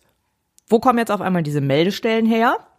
Die externen Meldestellen befinden sich beim bei verschiedenen Behörden, beziehungsweise werden jetzt äh, in, im nächsten Jahr dann von den Behörden eingerichtet. Es wird eine zentrale Meldestelle beim Bundesamt für Justiz geben. Die Länder können eigene Meldestellen für die eigene Landesverwaltung und für die eigene Kommunalverwaltung einrichten. Die BaFin ist Meldestelle für alles, was mit der Finanzaufsicht zu tun hat. Und das Bundeskartellamt ist auch noch für so ein paar Sachen zuständig. Äh, zum Beispiel für, ich zitiere mal kurz, Verstöße gegen Artikel 101 und 102 des Vertrags über die Arbeitsweise der Europäischen Union sowie Verstöße gegen die in Paragraph 81 Absatz 2 Nummer 1, 2a und Nummer 5 sowie Absatz 3 des Gesetzes gegen Wettbewerbsbeschränkungen genannten Rechtsvorschriften. Weißt du Bescheid, ah, ja. ne? Ja. Ja, natürlich. Genau. Ganz klar. Ich hoffe, die kommunizieren auch miteinander und nicht, dass du dann irgendwo anrufst, weil du was zu nicht genau weißt, bei welcher Behörde du dich jetzt melden musst. Und dann heißt es, nee, da, dafür brauchen sie den Passierschein A38 und dann wirst du dann da irgendwie um die halbe Welt geschickt, bis du endlich mal dein Anliegen loswerden kannst. Das war genau mein erster Gedanke, als ich das gelesen habe das dann doch dann, dass das doch genau dazu führt. So, ja, nee, also damit müssen sie aber zum Bundeskartellamt. Und ja, so. genau. Nein, nein, aber ähm, nein, es soll auch bei diesen externen Meldestellen jeweils eine Beratung geben, die genau auch diese Zuständigkeiten erläutern, also die den Fall erstmal prüfen und dann sagen, äh, äh, ja, das dafür ist das Bundeskartellamt zuständig, die dann aber die Unterlagen auch rübergeben. Also die kommunizieren wohl miteinander. Also ein Amt zur Organisation der Ämter. Ja, theoretisch. also theoretisch soll man sich an alle wenden können, erstmal. Okay. Theoretisch. So, dann gibt es noch die internen Meldestellen. Die sind also bei den Arbeitgebern, also den Unternehmen, den Organisationen intern, logischerweise. Das heißt, diese Organisationen müssen diese Meldestellen jetzt auch alle einrichten. Und zwar greift das für Unternehmen und Organisationen mit mehr als 50 Beschäftigten. Wow. Ja, ja, warte. Unternehmen im Finanzbereich, also alles, was irgendwie mit Bankwesen, Wertpapierhandel, Kreditwesen und so weiter zu tun haben, müssen das grundsätzlich unabhängig von der Beschäftigtenzahl. Auch Versicherung? Gute Frage. Finanzwesen, oder? Das gute Frage, nächste Frage. Gute Frage, okay. nächste Frage, das reichen wir nach. Es gibt auch eine leichte Erleichterungen für Unternehmen zwischen 50 und 249 Beschäftigten. Die können sich für die Einrichtung zusammentun und eine gemeinsame Stelle einrichten. Wie das funktionieren soll, ist mir nicht so ganz klar. Weil also, dass sich jetzt mehrere Unternehmen zusammentun, um zum Beispiel einen gemeinsamen Betriebsarzt zu haben oder so. Das ist ja irgendwie noch, das kann ich mir noch, das verstehe ich noch. Aber du willst doch so eine Stelle nicht mit deinem Mitbewerber haben oder so. Nee. Nee. Also nicht so wirklich, Nee. oder? Also weiß ich nicht, ob das so praktikabel. Also klar, du kannst, wenn du jetzt mit mehreren Unternehmen in einem Gebäude bist, die aber branchenmäßig nichts miteinander zu tun haben, das kann man, das kann ich mir noch vorstellen. Aber wie gesagt, in der in derselben Branche sehe ich nicht, dass das passiert. So gut, aber das werden wir sehen, wie das, äh, wie sie, wie das ausgestaltet wird. Ähm, aber es ist tatsächlich so, ab nächstem Jahr zum Inkrafttreten komme ich gleich noch, aber so irgendwann im Laufe des nächsten Jahres müssen alle Unternehmen mit mehr als 50 Beschäftigten mindestens so eine interne Meldestelle einrichten. Es gibt auch einen ganzen Katalog von Vorschriften, wie diese Meldestelle auszusehen hat, also wer da ist und was sie machen und sowieso und äh, wie das dann, was für Verfahren die anbieten müssen. Ähm, und das muss dann auch umgesetzt werden. Aber das kann denn schon in Personalunion mit der, ich sag mal, da kann irgendwie die Buchhalterin dann auch Ja, ja, also ja, da muss jetzt keine extra für eingestellt werden. Das so ein ist, paar Stunden, äh, ja, ja, ja. im, ja genau, also da. Ja, weiß man nicht. Vielleicht ist es auch in größeren Unternehmen muss dann tatsächlich auch eine Vollzeitkraft dafür.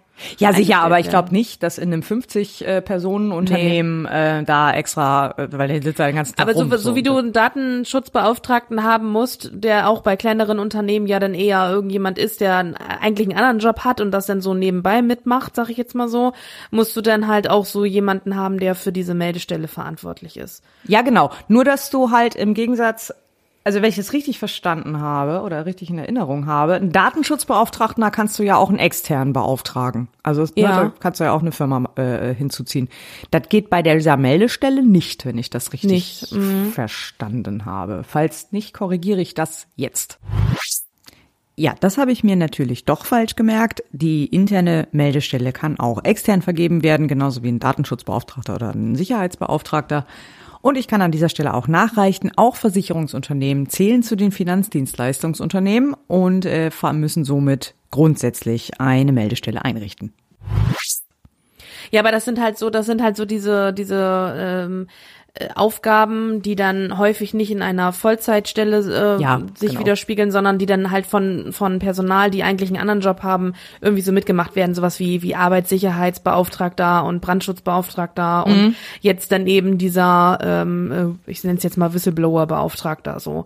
Ne, das sind dann solche solche ähm, und je nach Größenordnung des Unternehmens könnte das dann auch tatsächlich bis zur Vollzeitstelle ähm, ausarten in Anführungszeichen. Genau, genau. genau. So, das ist erstmal so der grobe Überbau. In der Ausschussberatung ist äh, hier jetzt an dieser Meldestelle, äh, Meldestellenregularien jetzt noch geändert worden, dass die auch zwingend anonyme Meldungen erlauben müssen oder zulassen müssen. Das war im ursprünglichen Gesetzentwurf war das noch optional. Das wurde in der Anhörung dann von von mehreren Stellen sehr scharf kritisiert ähm, und haben gesagt, nee, anonyme Meldung muss Pflicht sein. Äh, Und das wurde dann nachträglich noch eingebaut. Fanden die Sachverständigen aus dem Wirtschaftsbereich un sehr ungeil. Und die Sachverständigen aus der Wirtschaft haben außerdem auch gefordert, dass die interne Meldestelle einen Vorrang vor der externen bekommen soll. Aha. Das Argument war halt vor allem Missbrauchspotenzial. Also, ne, klar, natürlich, man ist ja auch der umgefallte Fall denkbar, ähm, dass jemand einfach irgendwelche Meldungen macht, um dem Unternehmen zu schaden. Und dem wollten sie halt dadurch Vorschub leisten, indem dann sie sagen, nee, die interne Meldestelle hat einen Vorrang gegenüber der externen. Aber natürlich, wenn sie tatsächlich was zu melden haben, also einen wirklichen Verstoß, dann ist die interne Meldestelle vielleicht nicht unbedingt die beste Anlaufstelle dafür. Ja. So ein bisschen ist man der Forderung aus der Wirtschaft entgegengekommen, indem man jetzt äh, aufgenommen hat, dass Arbeitgeber Anreize schaffen sollen, dass die Personen sich zuerst an die interne Meldestelle wenden, aber ohne natürlich die Wahlfreiheit einzuschränken. Und die externen Meldestellen sollen jetzt bei der Beratung auch auf die Möglichkeit der internen Meldestelle hinweisen. So, also so ist man, hat man, glaube ich, da so ein bisschen, ja, wollte man dem so ein bisschen entgegenkommen. Das ist so, das ist so wie dieses Abwägen, gehe ich zum Betriebsrat oder doch gleich zum Anwalt, so ungefähr. So ein bisschen, ja, so ein bisschen. Ja, das kommt halt, ja, das kommt dann auch immer stark auf die Organisation an. ne? Also wie vertrauenswürdig ist die interne Richtig. Ja, Meldestelle? ja, eben, genau. Das ist, das ist genau der Punkt. Ne, wenn das irgendwie, keine Ahnung, dann in einem 50-Mann-Betrieb die Chefsekretärin dann mitmacht, Mhm. in Anführungszeichen, die dann irgendwie, wo man weiß, dass sie äh, ne, ganz dicke ist mit Chef, dann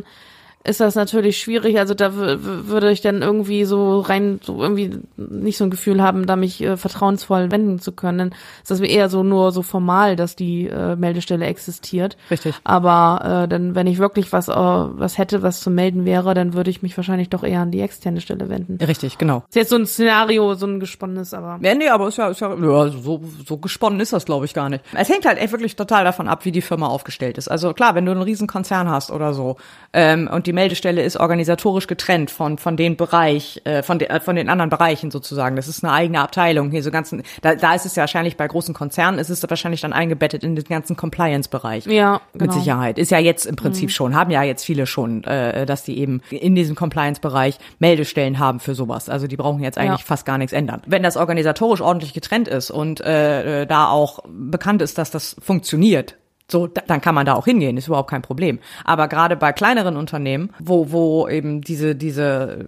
Strukturen einfach nicht so sind und wo das, wie du sagst, die Chefsekretärin mitmacht oder äh, weiß der Geier wer, oder der Chef einfach selber, ja, stimmt, steht ja nirgendwo, dass der das nicht darf. Ja, ne? doch, ich glaube schon, aber ich glaube, der so. darf das, glaube ich, nicht so. Ich glaube, es ist ähnlich wie beim Datenschutzbeauftragten, Geschäftsführung und äh, bestimmte ja. andere Leute dürfen es nicht machen. Aber so, aber der, der ist es halt irgendwie der Sohn vom Chef, der halt einfach nur der Vertriebsleiter ist oder sowas. Äh, keine Ahnung. Ja. Das ist halt, äh, das kennen wir ja. Aus, aus. Alles, alles schon gesehen. Alles schon gesehen. Ne? Also von daher, ähm, klar, natürlich. Also es hängt davon ab. Also deswegen, man kann es halt dann nicht ähm, so pauschal dann sagen. Das ist also einmal die Meldestelle. Jetzt kommen wir zum nächsten Thema. Was kann ich denn eigentlich melden? Man würde ja jetzt erstmal annehmen, auch ich kann ja eigentlich erstmal alles melden. So nein, dem ist äh, leider nicht so. Es gibt in dem Paragraphen 2 den sachlichen Anwendungsbereich. Das ist eine lange Liste, also wirklich eine zwei Seiten lange Liste, wo sehr detailliert ausziseliert ist, welcher Verstöße du an diese Meldestelle melden kannst, beziehungsweise für welche Verstöße du den Schutz dieses Gesetzes in Anspruch nehmen kannst. Dann gibt es noch den Paragraphen 5, da sind noch mal ein paar Sachen ausgeschlossen, für die du auf gar keinen Fall diesen Schutz dieses Gesetzes in Anspruch nehmen kannst. Und mhm. Ja, also der erste Part so Straftaten, Ordnungswidrigkeiten, der ist noch relativ einfach zu verstehen, aber teilweise wird es wirklich runtergebrochen auf einzelne Paragraphen. Da steht dann sowas wie, ich zitiere nochmal, Verstöße, die von Paragraph 4d Absatz 1 Satz 1 des Finanzdienstleistungsaufsichtsgesetzes erfasst sind, sobald sich nicht aus Paragraph 4 Absatz 1 Satz 1 etwas anderes ergibt. Ah. Ja, mhm. genau. So, und jetzt sitzt du da du hast irgendwie Unterlagen oder Kenntnis von einem Vorgang und du denkst dir, nee, das, das ist doch nicht in Ordnung so. Das ist doch nicht in Ordnung so. Und jetzt liest du dir diesen Paragraphen durch und denkst so, ja, kann ich den jetzt melden oder nicht? Und dann liest du so eine Regel. Weißt du jetzt Bescheid, ob du dafür den Schutz des Gesetzes kriegst oder nicht? Nein. Nee. Also das ist, ähm, ja. Und für alles, was da nicht aufgelistet ist in diesem Paragraphen 2, kann man eben diesen Schutz nicht in Anspruch nehmen.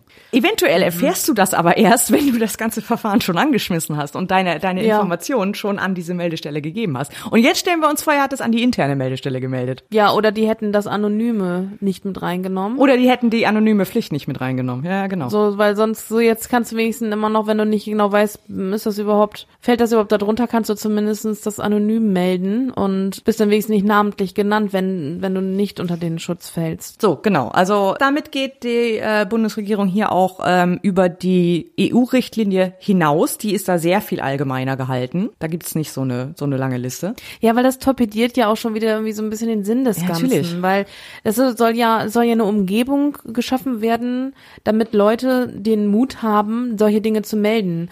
Und wenn sie schon wieder sich irgendwelchen Repressalien ausgesetzt fühlen, weil sie äh, irgendwas melden, was nicht unter dieses Gesetz fällt, dann, dann, dann hält man doch eher von vornherein die Klappe, als mhm. überhaupt sich das zu trauen. Ja, also ja, finde ich, ist schon wieder so kontraproduktiv. Ja, schwierig. Genau. Und dann, wie gesagt, gibt's ja noch den Paragraphen 5, wo noch mal ein paar Sachen ausgeschlossen sind, nämlich ähm, vor allem Vorgänge, die Informationen beinhalten, die die Sicherheitsinteressen des Staates gefährden. Ja, das ist natürlich jetzt auch wieder eine Auslegungssache. Ne? Ja, eben. Das ist einmal das natürlich. Und dann ein wichtiger Punkt, und damit komme ich zurück zu meinem letzten Thema. Wenn es um Informationen von Nachrichtendiensten geht oder von Behörden und öffentlichen Stellen des Bundes, soweit sie Aufgaben im Sinne des Sicherheitsüberprüfungsgesetzes wahrnehmen. Also, also ist grundsätzlich so Verschlusssachen und Sachen, die äh, irgendwie im Sinne also in sicherheitsrelevanten Bereichen sind. Und jetzt gehen mhm. wir wieder zurück zu dem Gedanken, dass das quasi das BAMF äh, äh, hochgezogen wird auf einen Sicherheitsstatus gleichwertig dem BKA. Und alle Mitarbeiter da äh, sind im Prinzip sicherheitsüberprüft und Ach, dann haben die keine Möglichkeit, Ja, ganz äh, genau. das zu melden, wenn die einen Regelverstöße.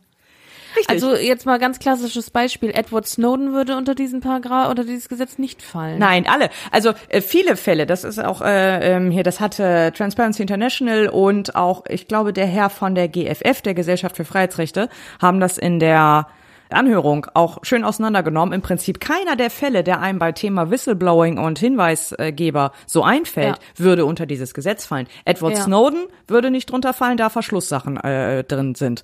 Äh, Frances Horgan, die jetzt hier die ähm, Facebook-Geschichte ans Licht gebracht hat, würde nicht drunter fallen, weil das von, Ver, äh, Verhalten von Facebook zwar unethisch ist, aber nicht verboten. Ähm, die Brebau-Geschichte, jetzt hier, äh, äh, Bremer Wohnungsbaugesellschaft, die hatten, ich weiß nicht, ob das so bundesweit groß in den Medien war, die hatten einen größeren Skandal, weil sie systematisch irgendwie ausländisch gelesene Menschen von der Wohnungssuche ausgeschlossen haben. Also ein klarer Fall von Diskriminierung. Das Diskriminierungsgesetz, also das, nee, das Antidiskriminierungsgesetz, ist nicht in der in dem sachlichen Anwendungsbereich mit drin. Verstöße dagegen greifen nicht. Okay. Chelsea Manning wäre auch nicht in diesem Gesetz, weil auch die hat äh, Verschlusssachen geleakt. Also ne, alles, was einem so einfällt, würde hier alles nicht runterfallen. Schwierig. Ja, und am Ende, und am Ende sind es dann äh, so Sachen, die dann auch auf anderen Wegen gemeldet werden könnten und auf anderen Wegen äh, Schutz bieten. Also wie wenn zum Beispiel Straftaten in, einem, in der Unternehmung äh, festgestellt sind, dann hast du ja auch äh, da, da hast du ja immer die Möglichkeit, das zur Anzeige zu bringen. Ne? Wenn du jetzt irgendwie, Ja. keine Ahnung, ähm, belästigt wirst oder beleidigt wirst oder so, das sind Straftaten, die kannst du ja zur Anzeige bringen. So. Und ähm, diese Möglichkeit ist ja nach, ist ja unbenommen. Und dafür brauche ich ja nicht so ein Whistleblower-Gesetz. Weißt du, wie ich meine? Ja, ja, nee, ist So. richtig, genau. So, und darauf läuft ja dann hinaus, dass das solche Fälle sind oder oder es sind Fälle, die nicht Straftaten sind, aber irgendwie unethisch und ähm, äh, irgendwie nicht nicht vereinbar mit den mit den Unternehmensrichtlinien. Die sind dann so Fälle für den Betriebsrat zum Beispiel. Ja. so, Ja, ne? stimmt. Also dann bist du, also du hast dann auch ja diverse andere Möglichkeiten äh, und Stellen, die es eh schon gibt, äh, je nach Abstufung diese Fälle zu melden und dagegen vorzugehen. Mhm. Äh, wozu denn dieses Whistleblower-Gesetz, wenn die wirklichen relevanten Themen ausgeschlossen sind, ne? Ja, genau. Oder die, ich sag mal, die schwerwiegenden Themen so. Ja, wie, also alle, die, wie gesagt, so bekannt sind aus der, der jüngeren Ja. Vergangenheit halt. Ja, genau, das ist so ein bisschen ein Problem. Und dann nochmal so eine grundsätzliche Frage. Was ist auch mit der Transparenz? Also kommen dann diese Fälle überhaupt noch an die Öffentlichkeit? Was ja auch, finde ich, ein ganz, ganz wichtiger Punkt ist, ganz oft. Weil, also eine Öffentlich Offenlegung an die Presse ist im, erstmal eigentlich während des Verfahrens auf jeden Fall ausgeschlossen. Und auch danach, äh, also ganz am Ende, äh, äh, nur über die Meldestellen dann möglich. Also es ist dann nicht so, die, die, die meldende Person kann nicht mit den Informationen, die sie hat, dann noch zusätzlich an die Öffentlichkeit gehen und die Presse mit äh, involvieren. Was ich auch schwierig finde, weil gerade so, ne, ich meine, gerade alle Fälle, die ich jetzt gerade so genannt habe, das sind alles schon so Dinge, die ich schon wissen wollte. Ja. Also mh, finde ich auch nicht ganz, finde ich auch nicht so geil. Äh, ist das denn tatsächlich ähm, vieles oder die, die Kritik, die wir jetzt äußern, ist das ähm, eine, eine, eine rein deutsche Sache oder ist das Vorgabe von der EU-Richtlinie? Weil du sagtest, ja, die ist allgemeiner gehalten. Genau. Ja, also da der dieser Anwendungsbereich ist allgemeiner gehalten. Ähm, Ja, da da ist es halt, da sind nicht irgendwie einzelne Gesetze. Da war, äh, also ich weiß nicht genau, was da jetzt drin stand, aber äh, auf jeden Fall war das eher so das Prinzip. Es ist erstmal alles sozusagen meldbar, bis auf das, was wir jetzt hier ausschließen. Also da ist jetzt nicht noch, die haben eher so einen Blacklisting-Ansatz und nicht so einen Whitelisting-Ansatz, wenn du weißt, was Ja. ich meine. Den Rest kann ich jetzt nicht so genau sagen, also ob jetzt das mit der mit der Meldung an die an die Presse und so weiter, äh, ob das in der Richtlinie drin stand oder mit der anonymen Meldung, das weiß ich jetzt nicht. Da- Also die, weil die Richtlinie selber habe ich mir jetzt nicht angeguckt. Aber so oder so ist es, äh, hat es den Ansatz, ähm, der oder den gedachten Ansatz ein bisschen verfehlt oder ein bisschen sehr verfehlt, finde ich. Auch. Ja, ich finde schon. Also ich finde es gut, dass es das gibt, weil ähm, es ist jetzt auch nicht alles für die Öffentlichkeit relevant erstmal. Das ist klar, da vieles ist auch vielleicht auch einfach nur Kleinkram so. Äh, insofern ist es da schon gut, dass es dafür dann Stellen gibt und eben auch externe Stellen eben beim Justizministerium bei den Ländern und so weiter. Was hoffentlich dann auch irgendwie vernünftig kommuniziert wird, damit die Leute das auch wissen, weil das ist ja schon irgendwie die Voraussetzung dafür. Gut finde ich auch, dass die Unternehmen solche Stellen halt einrichten müssen und eben nicht nur große Konzerne, die sowieso schon eine Compliance-Abteilung haben. Einfach um das Thema Compliance und solche Dinge bei Unternehmen noch ein bisschen weiter hervorzuheben. Das schadet, Mhm, glaube ich, dass es auch, auch generell Eingang nicht. in den Mittelstand findet, ne? Ja, genau, dass es eben Eingang in den Mittelstand findet, ja, ganz genau. Schadet auf jeden Fall auch nicht. Und dass es halt überhaupt erstmal einen Prozess dafür gibt.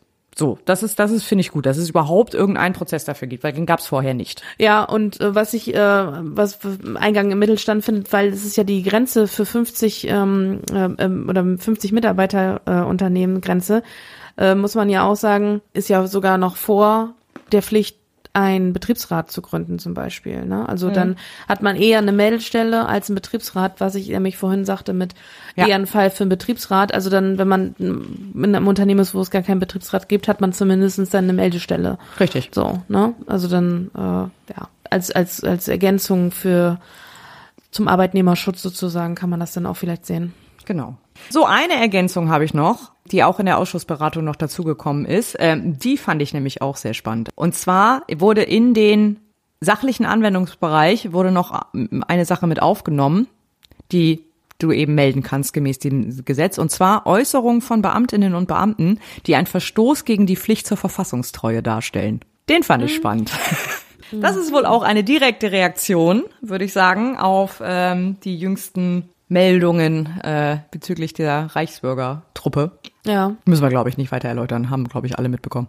Ja, ach so, ja, genau. Wann gilt das Ganze? Das ist nochmal ähm, auch äh, nochmal ein bisschen nicht ganz klar. Und zwar greift das drei Monate nach Verkündung des Gesetzes. Also es gibt kein festes Datum, sondern einfach drei Monate nach Erscheinen im Bundesgesetzblatt. Wie lange das noch dauert, hängt davon ab, wann der Bundespräsident das unterschreibt. Ich gehe aber mal davon aus, dass er es dieses Jahr noch unterschreiben wird und die Meldestellen dann so circa ab März äh, eingerichtet werden müssen. Also ab dann würde es greifen. Für anonyme, also dafür, dass eine, äh, interne Stellen auch anonyme Meldungen entgegennehmen müssen, gibt es noch mal eine etwas längere Frist. Das ist erst Pflicht ab dem 1. Januar 25. Ich rufe auch die Tagesordnungspunkte 34a und 34b. Zweite und dritte Beratung des von der Bundesregierung eingebrachten Gesetzentwurfs zur Pflegepersonalbemessung im Krankenhaus sowie zur Anpassung weiterer Regelungen im Krankenhauswesen und in der Digitalisierung. Ja, Krankenhauspflegeentlastungsgesetz. Darüber haben wir bereits in der Folge 14 gesprochen, als das in der ersten Lesung war. Äh, Und wir haben dazu Feedback bekommen, welches wir nicht unterschlagen wollten. Deswegen nehmen wir das Thema nochmal auf. Ähm, Und ich möchte das gerne einmal vorlesen. Ähm, Und zwar J. Lamberts äh, sagt, Leider wurde das Doppelwumms im Pflegeentlastungsgesetz nicht erwähnt. Paragraph 137.1 Absatz 3 sieht beim Scharfstellen der Pflegepersonalregelung die Zustimmung des Finanzministers vor. Es geht nämlich nicht primär darum, den Pflegenotstand zu bekämpfen, sondern darum, dass zu wenig qualifiziertes Pflegepersonal Patientinnen schadet bis hin zu einer erhöhten Sterblichkeit. Weil die Pflege unter einem Fallpauschalsystem nur als Kostenfaktor erscheint, sind Stellenreduzierungen oder die Besetzung mit gering qualifiziertem Personal im Pflegebereich für die Krankenhausleiterinnen attraktiv. Das Fehlen einer gesetzlichen Regelung spielt dem in die Hände. Natürlich hat das dann sekundär auch Auswirkungen auf die Arbeitsbedingungen. PPR 2.0 heißt es übrigens, weil die erste PPR 1992 eingeführt und 1995 scharf gestellt wurde. 1996 wurde sie ausgesetzt. Es gab einen Mehrbedarf von etwa 21.000 Stellen. Seitdem wartet die Pflege auf eine Nachfolgeregelung. Bis jetzt geschätzt 50.000 fehlenden Pflegekräfte. Da ist es natürlich völlig grotesk, die Umsetzung letztlich von der Zustimmung des Finanzministers abhängig zu machen.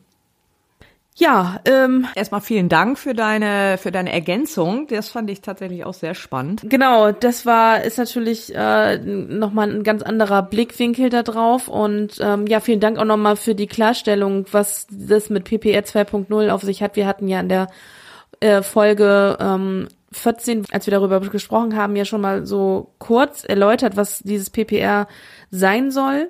Aber dass das natürlich jetzt so ähm, einen so großen Mehrbedarf dann aufdeckt oder dadurch ähm, äh, berechnet wird, der dann erstmal irgendwie gefüllt werden muss und eigentlich das Ganze irgendwie dann auch ausgesetzt wurde und man eigentlich auf eine Nachfolgeregelung wartet, das war natürlich uns auch so nicht bekannt und es ist nochmal ein ganz interessanter äh, Blinkwinkel auf das Ganze. Ist auch so geil, ne? Irgendwie führst das ein, stellst fest, oh, ah, das ja, wir brauchen ja viel mehr Leute, als wir dachten. Ah, dann lass uns das lieber wieder aussetzen, dann gucken wir lieber nicht so genau hin.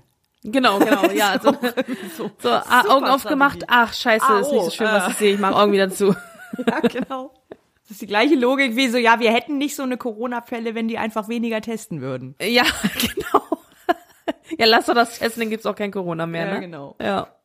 Ja, dieses ganze Krankenhauspflegeentlastungsgesetz hat ähm, hat Kritik, sehr viel Kritik geerntet, also sowohl medial als auch von Sachverständigen. Und ich ich will an dieser Stelle jetzt nicht nochmal drauf eingehen, was noch alles geändert wurde, weil der der Gesundheitsausschuss hat ähm, äh, tatsächlich 32 Änderungsanträge noch angenommen. Mhm. Also das, äh, das ist noch einiges geändert worden in dem Gesetz, was jetzt letztendlich beschlossen wurde.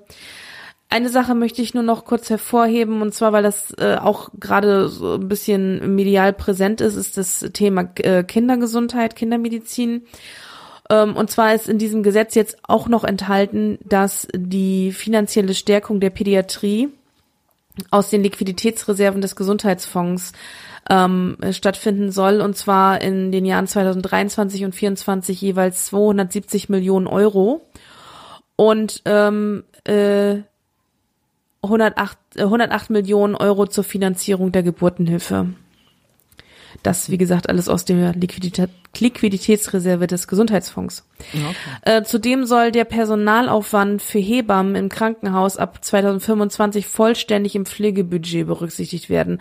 Ob das jetzt gut oder schlecht ist, das kann ich gar nicht so beurteilen. Ich habe, ich habe in den Medien Kritik vernommen von den Hebammen oder von ähm, ja, Leuten, die sich damit auskennen, was mit den, äh, mit den Hebammen in diesem Gesetz ähm, äh, passieren soll, dass da wohl ähm, zukünftig äh, dass in den äh, Krankenhäusern kein, dadurch keine Hebammen mehr bei den Geburten irgendwie dabei sein können, weil ähm, weil irgendwie nicht mehr finanziert, weil das nicht mehr finanziert wird. Also jetzt ähm, ohne Gewehr, so meine ich das aufgenommen zu haben. Mhm. Ob denn dieser Punkt, dass die wieder, dass die in das Pflegebudget berücksichtigt werden, ähm, ob das jetzt dann dem entgegenwirkt oder ob das irgendwie ein Tropfen auf dem heißen Stein ist, das weiß ich ehrlich gesagt nicht, wie das jetzt zu deuten ist, das Ganze. Okay. Vor allen Dingen auch ab 2025. Naja. Hm. Also auf jeden Fall, man kann dazu sagen, ähm, es ist ein kontrovers diskutiertes Gesetz. Ob das das Ziel erreicht, was es möchte, wagen wahrscheinlich viele zu bezweifeln, wie auch ähm, der Kommentator, die Kommentatorin.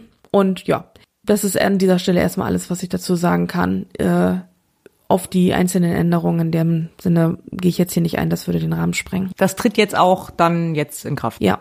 Alles klar. Dann haben wir noch, einen haben wir noch. Ich rufe auf den Tagesordnungspunkt 20, zweite und dritte Beratung des von der Bundesregierung eingebrachten Gesetzentwurfs zur Umsetzung der Umwandlungsrichtlinie. Und zwar haben wir noch mal wieder ein Thema, wo wir eigentlich gar nicht über das eigentliche Thema sprechen, sondern über andere Dinge. Denn bei dieser Umwandlungsrichtlinie beziehungsweise bei den zwei Gesetzentwürfen zu der Umwandlungsrichtlinie ist die, sind die eigentlichen Gesetze sind eigentlich gar nicht so spannend. Äh, da will ich auch nur zwei Sätze zu verlieren. Es geht äh, in diesen beiden Gesetzentwürfen geht es um wieder mal eine Umsetzung einer EU-Richtlinie und zwar geht es um Regelungen für grenzüberschreitende Umwandlung, Verschmelzung und Spaltung von Unternehmen. Also wann, wenn zum Beispiel eine eine deutsche Firma sich mit einer französischen zusammentut und die bilden eine gemeinsame Firma, sie verschmelzen irgendwie, dann ne, da greifen ja dann unterschiedliche gesellschaftsrechtliche äh, Regelungen in beiden Ländern. Das will man jetzt so ein bisschen harmonisieren und dafür gemeinsame Regeln aufstellen, wie das dann so funktioniert. Das ist einmal der Gesetzentwurf, der aus dem Bundesjustizministerium kommt. Der kümmert sich um diesen ganzen gesellschaftsrechtlichen Teil, wie das dann so funktioniert. Und dann gibt es noch einen Gesetzentwurf aus dem Bundesarbeitsministerium, der regelt diese gesamte betriebliche Mitbestimmung, die eben in solchen Fällen dann greift. Wie das genau und so weiter funktioniert, ist, glaube ich, erstens für die meisten Leute nicht wahnsinnig relevant. Hat mich auch tatsächlich nicht interessiert. Viel spannender fand ich die fünf Seiten Trojaner, die in diesem Gesetz noch mit untergebracht wurden. Deswegen möchte ich lieber darüber sprechen. Ich nochmal. Hi. Folgende Situation. Wir hatten ja wirklich einige Gesetzesentwürfe, die wir irgendwie uns angucken mussten. Deswegen haben wir in die eigentlichen Plenarsitzungen gar nicht mehr so wirklich reingeguckt. Und deswegen ist uns jetzt erst aufgefallen, dass dieser Gesetzentwurf überhaupt nicht beschlossen wurde.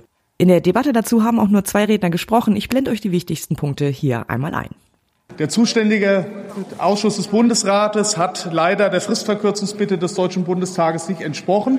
Dementsprechend steht es morgen nicht auf der Tagesordnung des Bundesrates. Da das das Umsetzungsgesetz vorsieht Inkrafttreten zum 31. Januar 2023, aber der nächste Bundesrat erst am 10. Februar 2023 tagt, droht ein verfassungsrechtliches Risiko, wenn wir heute Abend das Gesetz so beschließen würden. Daher muss das Inkrafttreten neu geregelt werden. Deswegen beantrage ich formal zur Geschäftsordnung namens der Fraktionen von SPD, Bündnis 90, die Grünen und FDP die Rücküberweisung des Gesetzentwurfs von der Bundesregierung eingebracht zur Umsetzung des Umwandlungs, der Umwandlungsrichtlinie in deutsches Recht an den federführenden Rechtsausschuss sowie an die Berichte mitberatenden Ausschüsse Wirtschaft und Arbeit und Soziales. Antrag ist gestellt. Vielen Dank. Nun äh, haben Sie gerade eben den Antrag auf Rücküberweisung in den Rechtsausschuss gestellt. Ich darf Ihnen, Herr Dr. Lieb, oder den Kolleginnen und Kollegen der Ampelkoalition hier auch zusagen, wir werden als Unionsfraktion diesem Antrag äh, zustimmen.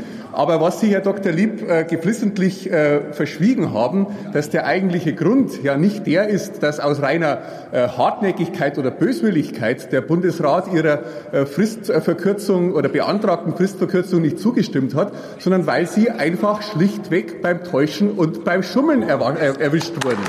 Sie haben, und das gehört zur Wahrheit und zur äh, Gesamtheit äh, eben auch mit dazu, kurzfristig versucht, am Dienstag, den 29. November um 18.33 Uhr mittels eines ausgetauschten Änderungsantrages eine Änderung des Lobbyregistergesetzes in, diesen, äh, Artikel, in dieses Artikelgesetz mit reinzubringen und damit eine vollkommen sachfremde Materie dem eigentlichen Artikelgesetz mit anzuschließen. Herr Mayer von der CSU spielt mit dieser Kurzfristigkeit hier darauf an, dass die Sitzung des Rechtsausschusses, in dem eben dieser Änderungsantrag besprochen wurde, am 30. November morgens um neun stattgefunden hat. Die Abgeordneten der Opposition hatten also tatsächlich extrem wenig Zeit, sich mit diesem Änderungsantrag zu beschäftigen. Was genau es mit diesem Änderungsantrag auf sich hat, erklären wir gleich im Rest der Folge. Behaltet dabei aber im Hinterkopf, dass diese Änderung noch nicht stattgefunden hat. Insofern habe ich oder haben wir alle also noch Zeit, den Mitgliedern des Rechtsausschusses unsere Meinung zu diesem Thema mitzuteilen. Wenn ihr auch die Zeit über die Feiertage nutzen wollt, um ein paar E-Mails zu schreiben, findet ihr die E-Mail-Adressen der Mitglieder des Rechtsausschusses in den Show Notes. Und ich bedanke mich beim Bundesrat und insbesondere bei der CDU-CSU-Fraktion dafür, dass sie mir diese Zeit noch verschafft haben. Jetzt aber erstmal zurück zur Folge. Zum einen haben wir einige Änderungen im Betreuung und Vormundschaftsrecht, die ich nicht so genau erklären kann, die ich mir auch nicht so wahnsinnig gut angeguckt habe. Es gab noch ein paar Ergänzungen im Geldwäschegesetz, äh, betrifft die Aufsichtstätigkeiten durch Notare und Notarinnen, die eben ja bestimmte Tätigkeiten im, im Rahmen des Geldwäschegesetzes haben. Und dann noch zwei größere Dinge, nämlich zum einen einmal eine Regelung zur Umsetzung des EU-Ölpreisdeckels. Ähm, was genau dieser EU-Ölpreisdeckel ist, versuche ich gar nicht erst zu erklären. Das hat äh, die Lage der Nation in der Folge 300, äh, 315 ganz hervorragend erklärt, haben auch äh, ein Interview da drin mit jemandem aus der Branche, der das auch nochmal sehr gut erklären kann. Die verlinke ich einfach. Grob gesagt greif, äh, funktioniert diese, dieser EU-Ölpreisdeckel so, dass zum Beispiel Versicherungen keine Öltanker mehr versichern dürfen, wenn sie Öl geladen haben, das teurer ist als dieser Ölpreisdeckel. Ich glaube, der war bei 60 Dollar oder Euro. Ah, ist fast dasselbe. 60 Geldeinheiten. 60 Geldeinheiten. Und die Änderung jetzt hier, die jetzt hier in diese Umwandlungsrichtlinie als Trojaner mit eingebaut worden, äh, ist die, dass diese Policen auch digital mitgeführt werden.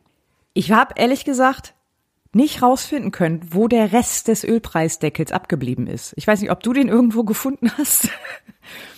Ich in den Gesetzen. Gehabt. ich weiß aber auch nicht, möglicherweise äh, äh, muss da auch gar nichts von in deutsches Recht umgesetzt werden, bis auf diese Digitalgeschichte, also bis auf daran, dass die ähm, Policen digital mitgeführt werden. Ähm, weil es ist ja eine EU-Verordnung, die greift ja eigentlich ohne, dass sie in deutsches Recht umgesetzt wird. Ähm, ja. Also möglicherweise gibt es keine, also äh, keine deutsche Rechtsprechung. Vielleicht sind, ist sie uns aber auch durchgerutscht. Sachdienliche Hinweise bitte in die Kommentare. Danke. Und eine letzte Änderung äh, oder ein letzter Trojaner, der noch eingefügt wurde und den ich auch wieder besonders kritisch finde, ähm, ist eine Änderung im Lobbyregistergesetz. Und zwar geht es da um eine Regelung betreffend äh, Zuwendung und Zuschüssen oder Schenkung Dritter. Denn alle, die im Lobbyregister eingetragen ist, müssen eigentlich äh, laut dem Lobbyregistergesetz Schenkungen Dritter, wenn sie einen Betrag von 20.000 Euro oder einen Gesamtwert, Gesamtsumme von 20.000 Euro pro Kalenderjahr überschreiten, müssen sie auch an das äh, Lobbyregistergesetz, äh, an das Lobbyregister melden. Und zwar müssen sie Name, Firma oder Bezeichnung des Schenkenden äh, und auch Wohnsitz oder Sitz melden. Diese Regel wurde jetzt aber bis 31. Dezember 23 ausgesetzt. Warum? Äh, gute Frage.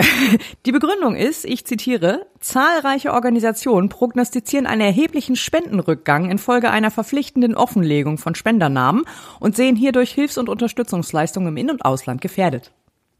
Ich lasse das einfach mal so stehen. ja, und deswegen ähm, wurde das ausgesetzt. Es, es gab da eine Übergangsregelung bis 31.12., also die wäre jetzt ausgele äh, ausgelaufen, ähm, die besagte, dass man äh, nochmal eine allgemeine Bezeichnung angeben konnte, also nur so Verein oder so, ähm, wenn halt keine Einwilligung vorlag. Also man muss halt eine Einwilligung des äh, äh, Schenkenden einholen, dass man das im Lobbyregister veröffentlichen darf, soll, möchte, muss. Und äh, wenn diese Einwilligung nicht vorlag, gab es eben eine Übergangsfrist, dass man das, ähm, dass man das eben sehr allgemein halten konnte. Und diese Übergangsregelung wurde sozusagen jetzt nochmal verlängert bis 31. Dezember 23.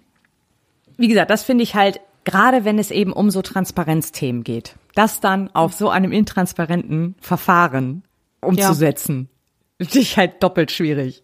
Das geht nicht. Ja, gerade alle so, gerade so Sachen mit Lobby, äh, das muss, das muss ein eigenes Gesetz sein. Also das kann nicht. Das geht nicht. Das als Weil Trojaner oder wie die so schön sagen, Omnibusverfahren. Ja. Klingt viel harmloser. Ja, deswegen ähm, ja.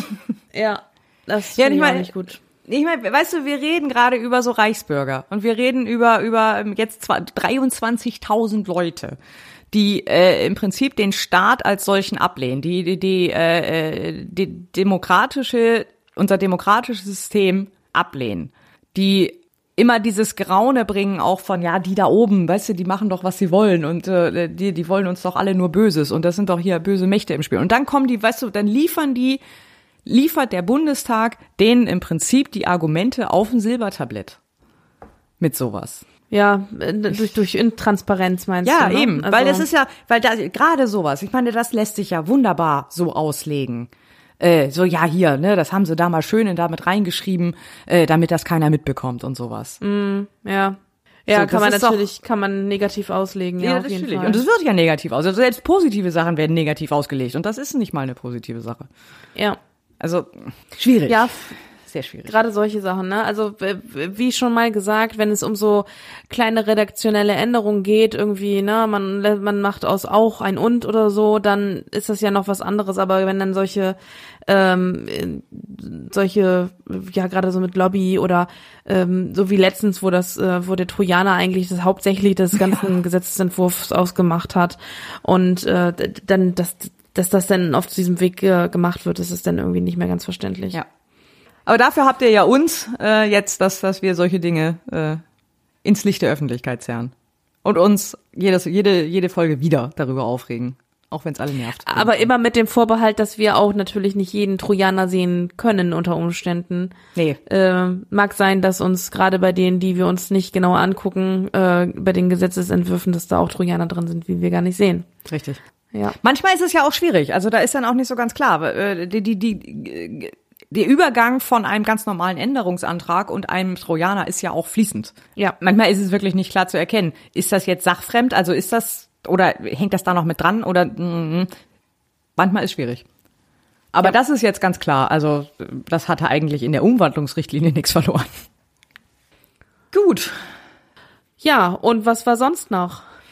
Dann haben wir noch eine weitere lange Liste von Gesetzen, die in zweiter und dritter Lesung verabschiedet wurden. Die haben wir uns jetzt wie immer nicht genau angeguckt, sondern können nur grob sagen, worum es geht.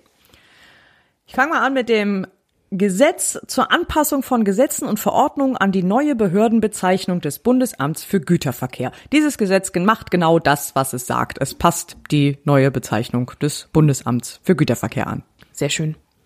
Ja, dann haben wir noch eine Umsetzung äh, einer Richtlinie zur Vereinbarkeit von Familie und Beruf. Ähm, da drin enthalten sind verschiedene Änderungen im Bundeselterngeld, Elternzeitgesetz und im Pflegezeitgesetz oh, sowie im Allgemeinen Gleichbehandlungsgesetz. Ähm, kurz gefasst, Arbeitgeber müssen begründen, ähm, wenn sie den Wunsch auf Teilzeit ablehnen.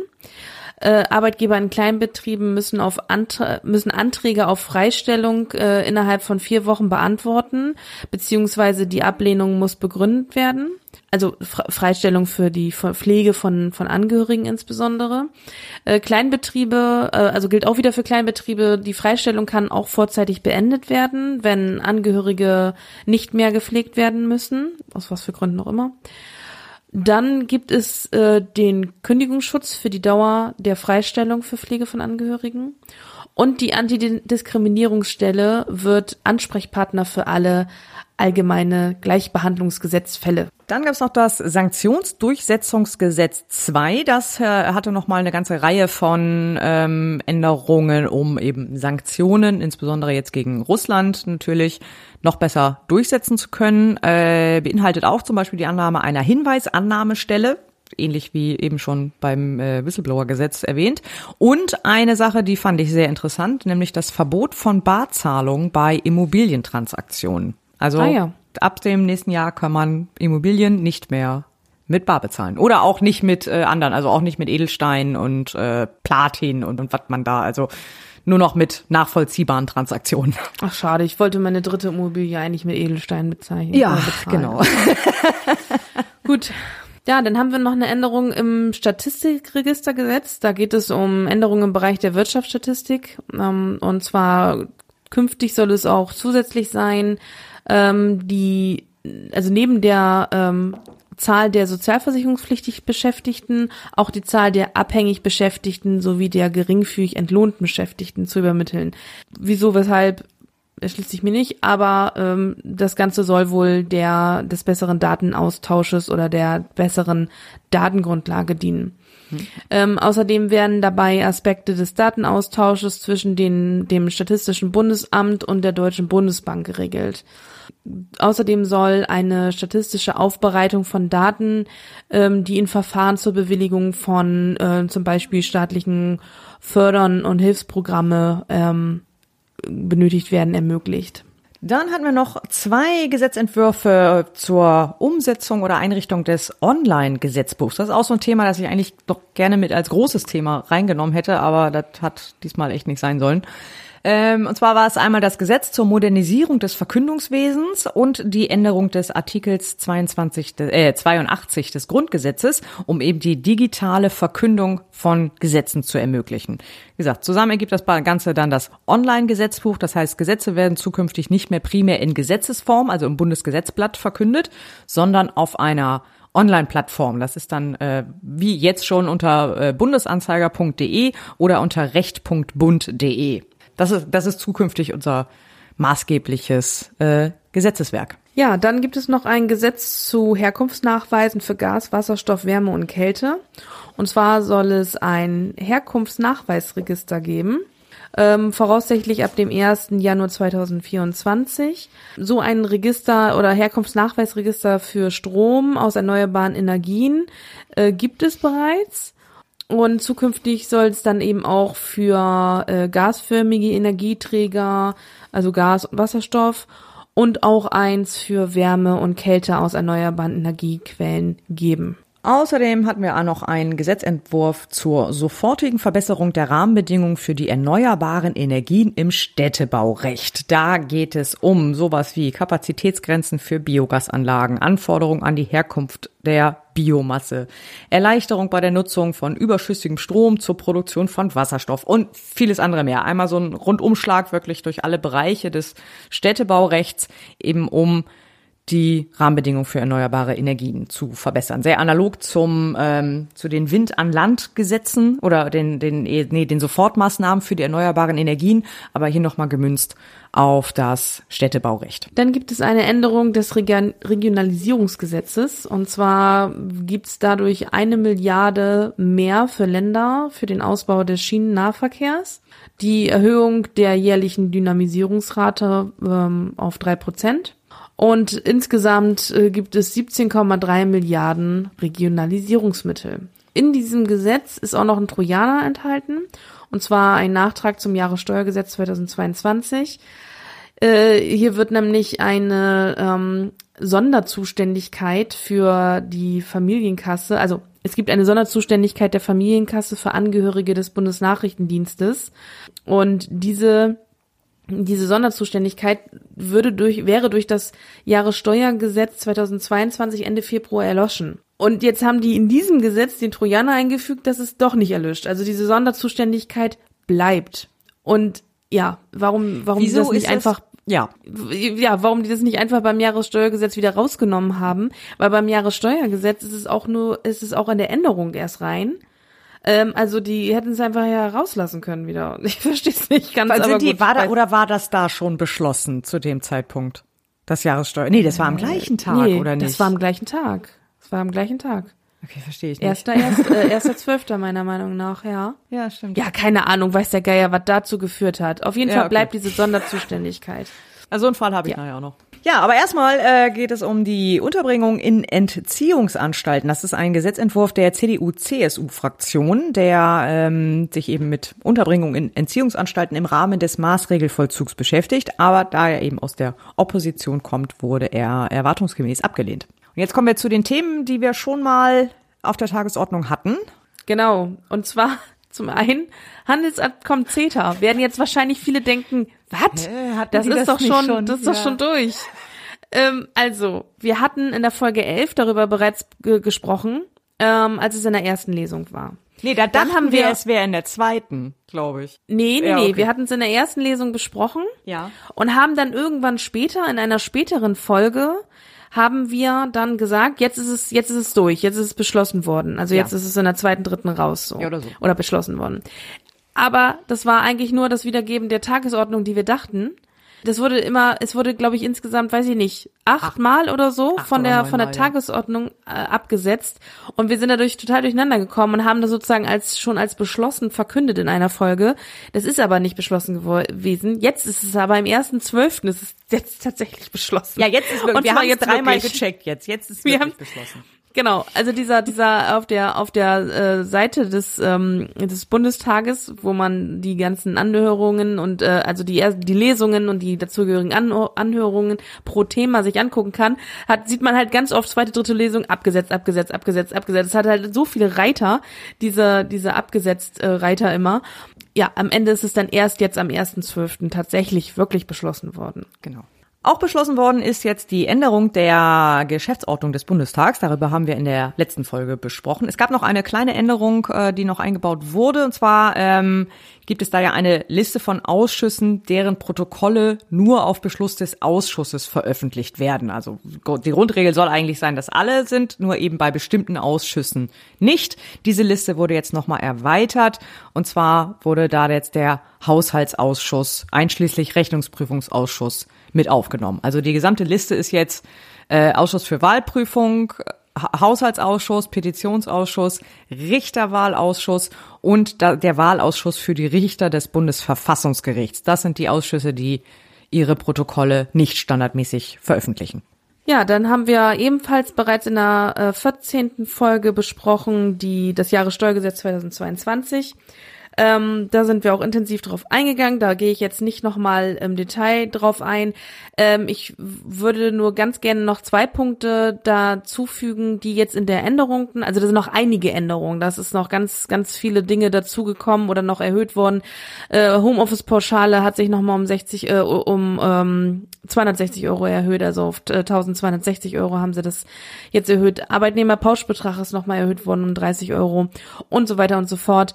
Aber was ich jetzt interessant fand, und das wollte ich noch gerne nochmal ähm, explizit erwähnen, ist, äh, dass da drin jetzt auch die Umsetzung einer EU-Verordnung zur Einführung eines Energiekrisenbeitrags ist.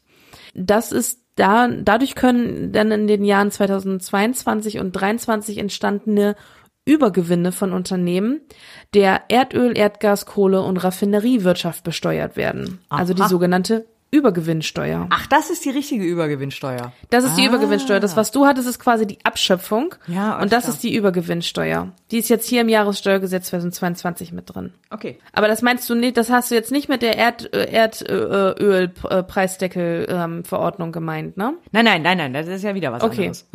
Genau, weil das ist nämlich jetzt auch eine Umsetzung einer Verordnung. Hier. Es ist echt nicht leicht, den Überblick zu behalten. Ich sag's euch. Wirklich. Ja, und was hier auch noch reingekommen ist, was wir in der letzten Folge ja schon angeteasert haben, da ging es ja um diese Dezember-Soforthilfe für Gas- und Wärmekunden. Ähm, und zwar war da äh, ja noch die Frage, wie die besteuert wird, diese Soforthilfe. Und ähm, das haben sie jetzt auch ins Jahressteuergesetz mit aufgenommen. Und zwar ist es aber so geblieben, wie ich schon gesagt hatte, und zwar nur Gutverdiener ähm, in Anführungszeichen müssen das Ganze versteuern, diese Soforthilfe. Es gibt so eine sogenannte Milderungszone, ähm, ab wann die Besteuerung erst losgeht. Also das ist, glaube ich, das ist irgendwie so bei bei ein zu versteuerndes Einkommen ab 66.000 bei äh, Singles und das Doppelte bei Verheirateten. Also das ist dann schon schon für, für, hin, für ja. Gutverdiener. Genau, da musst du erstmal hin. Also das ist, ähm, erst die müssen das dann versteuern. Das wiederum verstehe ich dann auch, ähm, dass das dann eben zur, zur Umverteilung wieder dienen soll, ne? Weil erst Gießkanne und dann Gießkanne wieder ein bisschen zurücknehmen, so ungefähr. So, das, das kann ich auch verstehen. So, auch beschlossen wurde die Beschleunigung des Braunkohleausstiegs im Rheinischen Revier. Die besagten äh, drei Kraftwerke, die da etwas früher abgeschaltet werden sollen, hatten wir in der letzten Folge ausführlich besprochen. Auch hier findet sich noch ein kleiner Trojaner. Ähm, nämlich wurden in die Sofortmaßnahmen zum Ausbau erneuerbarer Energien noch auch ein paar Änderungen, auch zum Thema Biomasse und so weiter eingebaut. Keine Ahnung, warum sie die nicht in das andere Gesetz im Städtebaurecht mit reingeschrieben haben, wo es auch darum ging, aber meinetwegen. Ja, dann ähm, hatten wir auch in der 14. Folge besprochen, den äh, Energiesteuer, Stromsteuer, Spitzenausgleich wurde jetzt auch äh, final beschlossen. Da ging es um die Befreiung äh, von der Stromsteuer bei rund 9000 energieintensiven Unternehmen. Die Regelung wurde eben verlängert, sodass die Unternehmen weiterhin in den Genuss kommen können. Das Kita-Qualitätsgesetz wurde jetzt auch beschlossen. Äh, da gab es noch ein paar Änderungen in der Ausschussberatung, was eben die Finanzierung angeht. Äh, da wurde dann festgelegt, dass die Länder eben für die Umsetzung des, der Kita-Qualität noch einige noch mal ein bisschen mehr Geld bekommen ähm, und zwar verschiedene Staffeln für verschiedene Jahre. Das bedeutet jetzt ungefähr noch mal knapp fünf Milliarden Nachzahlung für die Jahre 2020 bis 22 und dann im Jahr 2023 bekommen sie nochmal 1,8 Milliarden mehr als sowieso schon und im Jahr 2024 1,9 Milliarden. Ja, dann gab es noch ein Gesetz zur Modernisierung des Bundesbaus. Und zwar soll in diesem Gesetz oder ist in diesem Gesetz geregelt, dass die Zuständigkeit für den zivilen Bundesbau an die Bundesanstalt für Immobilienaufgaben übertragen wird. Dadurch sollen Genehmigungsverfahren verkürzt und vereinfacht werden. Das stand auch im Koalitionsvertrag irgendwie, das kommt mir bekannt vor. Dann hatten wir noch zu guter Letzt das SIS-3-Gesetz. Äh, auch so ein Thema, das ich gerne als großes gehabt hätte, aber auch dafür hat die Zeit nicht gereicht. Das ist auch wieder so ein komisches Mantelgesetz. Es geht einmal um die Änderung des SIS-3-Gesetz und um eine Änderung des Aufstiegs-Fortbildungsförderungsgesetzes. Mit dem fange ich mal kurz an. Das ist ein Nachtrag zum Chancenaufenthaltsrecht, nämlich eine Folgeänderung um allen, die eben dieses Chancenaufenthaltsrecht erhalten, weiterhin die Förderung einer Fortbildung zu ermöglichen. Warum das da nicht mit reingeschrieben wurde, obwohl die beiden Gesetze am gleichen Tag in den Bundestag eingegangen sind, ist mir nicht klar. Aber okay, nehmen wir so hin. Steht ja jetzt, ist aber jetzt auch mit beschlossen. Dann Schengener Informationssystem. Äh, Ich verlinke euch ähm, dazu einen Artikel von netzpolitik.org, die das sehr äh, ausführlich erläutern, was dieses Gesetz jetzt hier da tatsächlich macht. Äh, übrigens, wenn ihr gerade sowieso schon da seid, netzpolitik.org braucht auch noch äh, ein bisschen äh, Spenden, um ihre äh, großartige, rein spendenfinanzierte Arbeit aufrechthalten zu können. Also wenn ihr eh schon da seid und äh, vielleicht einen Fünfer oder so erübrigen könnt, dann werft den doch auch gerne da in den Hut. Hier nur so ein paar ganz kurze Eckdaten zu dem Schengen-Informationssystem. Das Schengen-Informationssystem ist die äh, größte europäische polizeiliche Datenbank, dient dazu, alle möglichen Daten äh, zur Überwachung des Schengen-Raums zu sammeln. Äh, es bezieht sich auf Daten zu Asylanträgen, zu Visa-Anträgen, zu Sache- und Personenfahndungen innerhalb des Schengen-Raums und äh, ist eine, eine riesen Datenbank, wurde auch über die letzten Jahre immer wieder weiter aufgebohrt. Jetzt in der dritten Ausbaustufe sind jetzt nochmal ein paar tausend Behörden äh, dazugekommen, die jetzt auch Zugriff auf dieses Schengen-Informationssystem bekommen. Für alles weitere, wie gesagt, schaut einmal in den Artikel von Netzpolitik rein. Ja, das war's mit den sonstigen Themen. Und jetzt haben wir noch äh, ein paar Gesetze, die in der ersten Lesung waren, die jetzt nur Eingang in unsere kleine Liste finden. Ja, und zwar haben wir hier einmal ein Gesetz zur digitalen ähm, Mitgliederversammlung im Vereinsrecht. Das ist jetzt äh, also noch ein Gesetz, muss man sagen. Ja, also es gibt, äh, also das kommt jetzt vom Bundesrat. Das ist aber textidentisch mit dem, die die Unionsfraktion letzte neulich schon eingebracht hat. Und warum? Äh, Beschleunig äh, Zwecksbeschleunigung, keine Ahnung. Ich weiß nicht, was das damit bezwecken. Also der vom Bundesrat, der dümpelt da schon länger rum. Also ähm, der, der, das ist noch, ich glaube, der ist sogar noch von aus der alten Legislaturperiode oder so. Und jetzt hatte die Union, hatte im Prinzip den gleichen Gesetzentwurf vor, weiß ich nicht, einem Monat oder so eingebracht. Und jetzt wurde eben auch dieser aus dem Bundesrat in erster Lesung mit in die Ausschüsse überwiesen.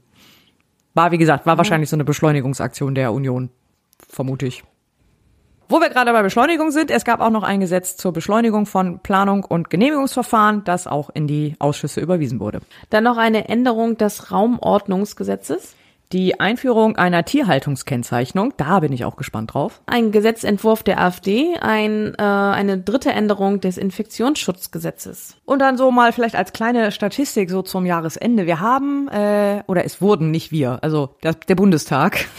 Der Bundestag hat in diesem Jahr 128 Gesetze verabschiedet. War nicht auch mal. Ist auch nicht ja, wenig. Haben ein ganz straffes Programm gehabt, würde ich sagen. Das war auf jeden Fall ein straffes Programm, auch für uns dann. Und damit kommen wir zum Ausblick auf die nächsten Sitzungswochen. Die nächste Sitzungswoche startet ab dem 14. Januar. Äh, bisher sind schon ein paar Themen auf der Tagesordnung, die ist aber noch sehr dünn. Da kommt auf jeden Fall noch was nach. Äh, bisher steht aber drauf, so zum Beispiel Debatten über den nationalen Bildungsbericht und die Fachkräftestrategie der Bundesregierung. Und äh, zum Kinderbetreuungsfinanzierungsgesetz. Die Umsetzung einer EU-Richtlinie zu Umweltauswirkungen von Kunststoffprodukten. Und ein ein Gesetz zur Beschleunigung von Verfahren an Verwaltungsgerichten. Genau. Die anderen Gesetze aus der ersten Lesung, die wir eben erwähnt haben, könnten da auch noch dazukommen. Ansonsten ist die Pipeline aber doch ganz schön dünn. Also, äh, wenn man. Ja, müssen jetzt erstmal wieder ordentlich, ordentlich Entwürfe geschrieben werden, ne? Ja, ja. Ich meine, gut, es sind in, in den, äh, äh an Kabinettsbeschlüssen gibt es jetzt noch ein paar. Also noch, noch sechs weitere, die bisher noch nicht auf der Tagesordnung aufgetaucht sind. Die könnten noch kommen. In den Ausschussberatungen sind jetzt nur noch, also vor allem äh, diverse äh, Gesetzentwürfe der Opposition. Gucken, ob die irgendwann überhaupt noch mal kommen. Aber an sozusagen Entwürfen mit Erfolgsaussichten haben wir da nur noch äh, einen Entwurf aus dem Bundesjustizministerium zum Thema Aufsicht bei Rechtsdienstleistungen und die verschiedenen Vorschläge der Bundestagsgruppen zum Thema Sterbehilfe. Oh, da bin ich gespannt drauf. Ja, da ich dachte eigentlich auch, dass das dieses Jahr noch kommt, aber war wohl dann doch zu viel Energiekrise anscheinend. Ja, und man, also, wir haben ja jetzt gehabt oder gesehen, was die für ein Programm jetzt hatten noch zum Jahresende. Wenn, ja. wenn denn so ein Thema äh, dann auch noch da reingekommen wäre, hätte es, glaube ich, den Rahmen wirklich ein bisschen sehr gesprengt. Ja, ja, genau, das ist richtig. Aber ich hoffe, dass es dann irgendwie im Frühjahr dann kommt. Jetzt, wo, ja. wie gesagt, echt viel abgearbeitet wurde, ist vielleicht auch wieder ein bisschen Luft dafür. Ja, nach dem Weihnacht Weihnachtsurlaub geht's frisch motiviert wieder an die Arbeit und dann kommt das vielleicht rein. Ganz genau. Ja, dann haben wir's soweit. Dann bleibt uns äh, an dieser Stelle nichts anderes, als euch eine schöne Weihnachtszeit und einen guten Rutsch zu wünschen und wir hören uns hoffentlich im neuen Jahr wieder. Genau, schöne Feiertage, genießt die Zeit, erholt euch, äh, lest nicht so viel Nachrichten, ist vielleicht manchmal auch ganz gut. Und dann sehen wir uns in der, hören wir uns in der, im nächsten Jahr in alter Frische wieder. Wir sagen vielen Dank für die Aufmerksamkeit, herzlichen Dank fürs Zuhören und bis bald. Bis bald. Seto. Ich möchte an dieser Stelle im Namen des Präsidiums und ich glaube auch in Ihrer aller Namen noch einer ganzen Reihe von Leuten danken, nämlich zum Beispiel den Technikerinnen und Technikern, die es überhaupt möglich machen, dass wir hier immer reibungslos tagen können. Natürlich auch der Plenarassistenz und allen weiteren Mitarbeiterinnen und Mitarbeitern des Bund der Verwaltung, den Stenografinnen und Stenografen, die alles festhalten, auch wenn ihnen vielleicht manches in den Ohren klingt, den Polizistinnen und Polizisten, die nicht immer eine leichte Zeit hier gehabt haben, auch in diesem Jahr. Ein ganz, ganz herzliches Dankeschön allen, die das möglich machen. Und ich möchte mich auch bei den Zuschauerinnen und Zuschauern hier bei uns im Saal, aber natürlich auch vor den Bildschirmen bedanken für das Interesse und in diesem Sinne auch bei den Journalistinnen und Journalisten, mit, auf die wir ja auch ein Stück angewiesen sind, über ihre faire Berichterstattung und manchmal auch mit einem Stück Humor, zum Beispiel mal bei der Heute-Show, können wir ja auch mal sagen, auch das gucken wir ja in Wahrheit gerne mal. Also allen nochmal herzlichen Dank. Ich wünsche Ihnen allen eine besinnliche Zeit, eine ruhige Zeit. Es ist die ruhigste Zeit des Jahres, finde ich, werden wir merken. Aber ähm, ich hoffe, dass Sie alle gesund und munter ins neue Jahr starten können und wir uns hier auch gesund und munter im Januar wiedersehen. Die Sitzung ist geschlossen. Kommen Sie gut nach Hause.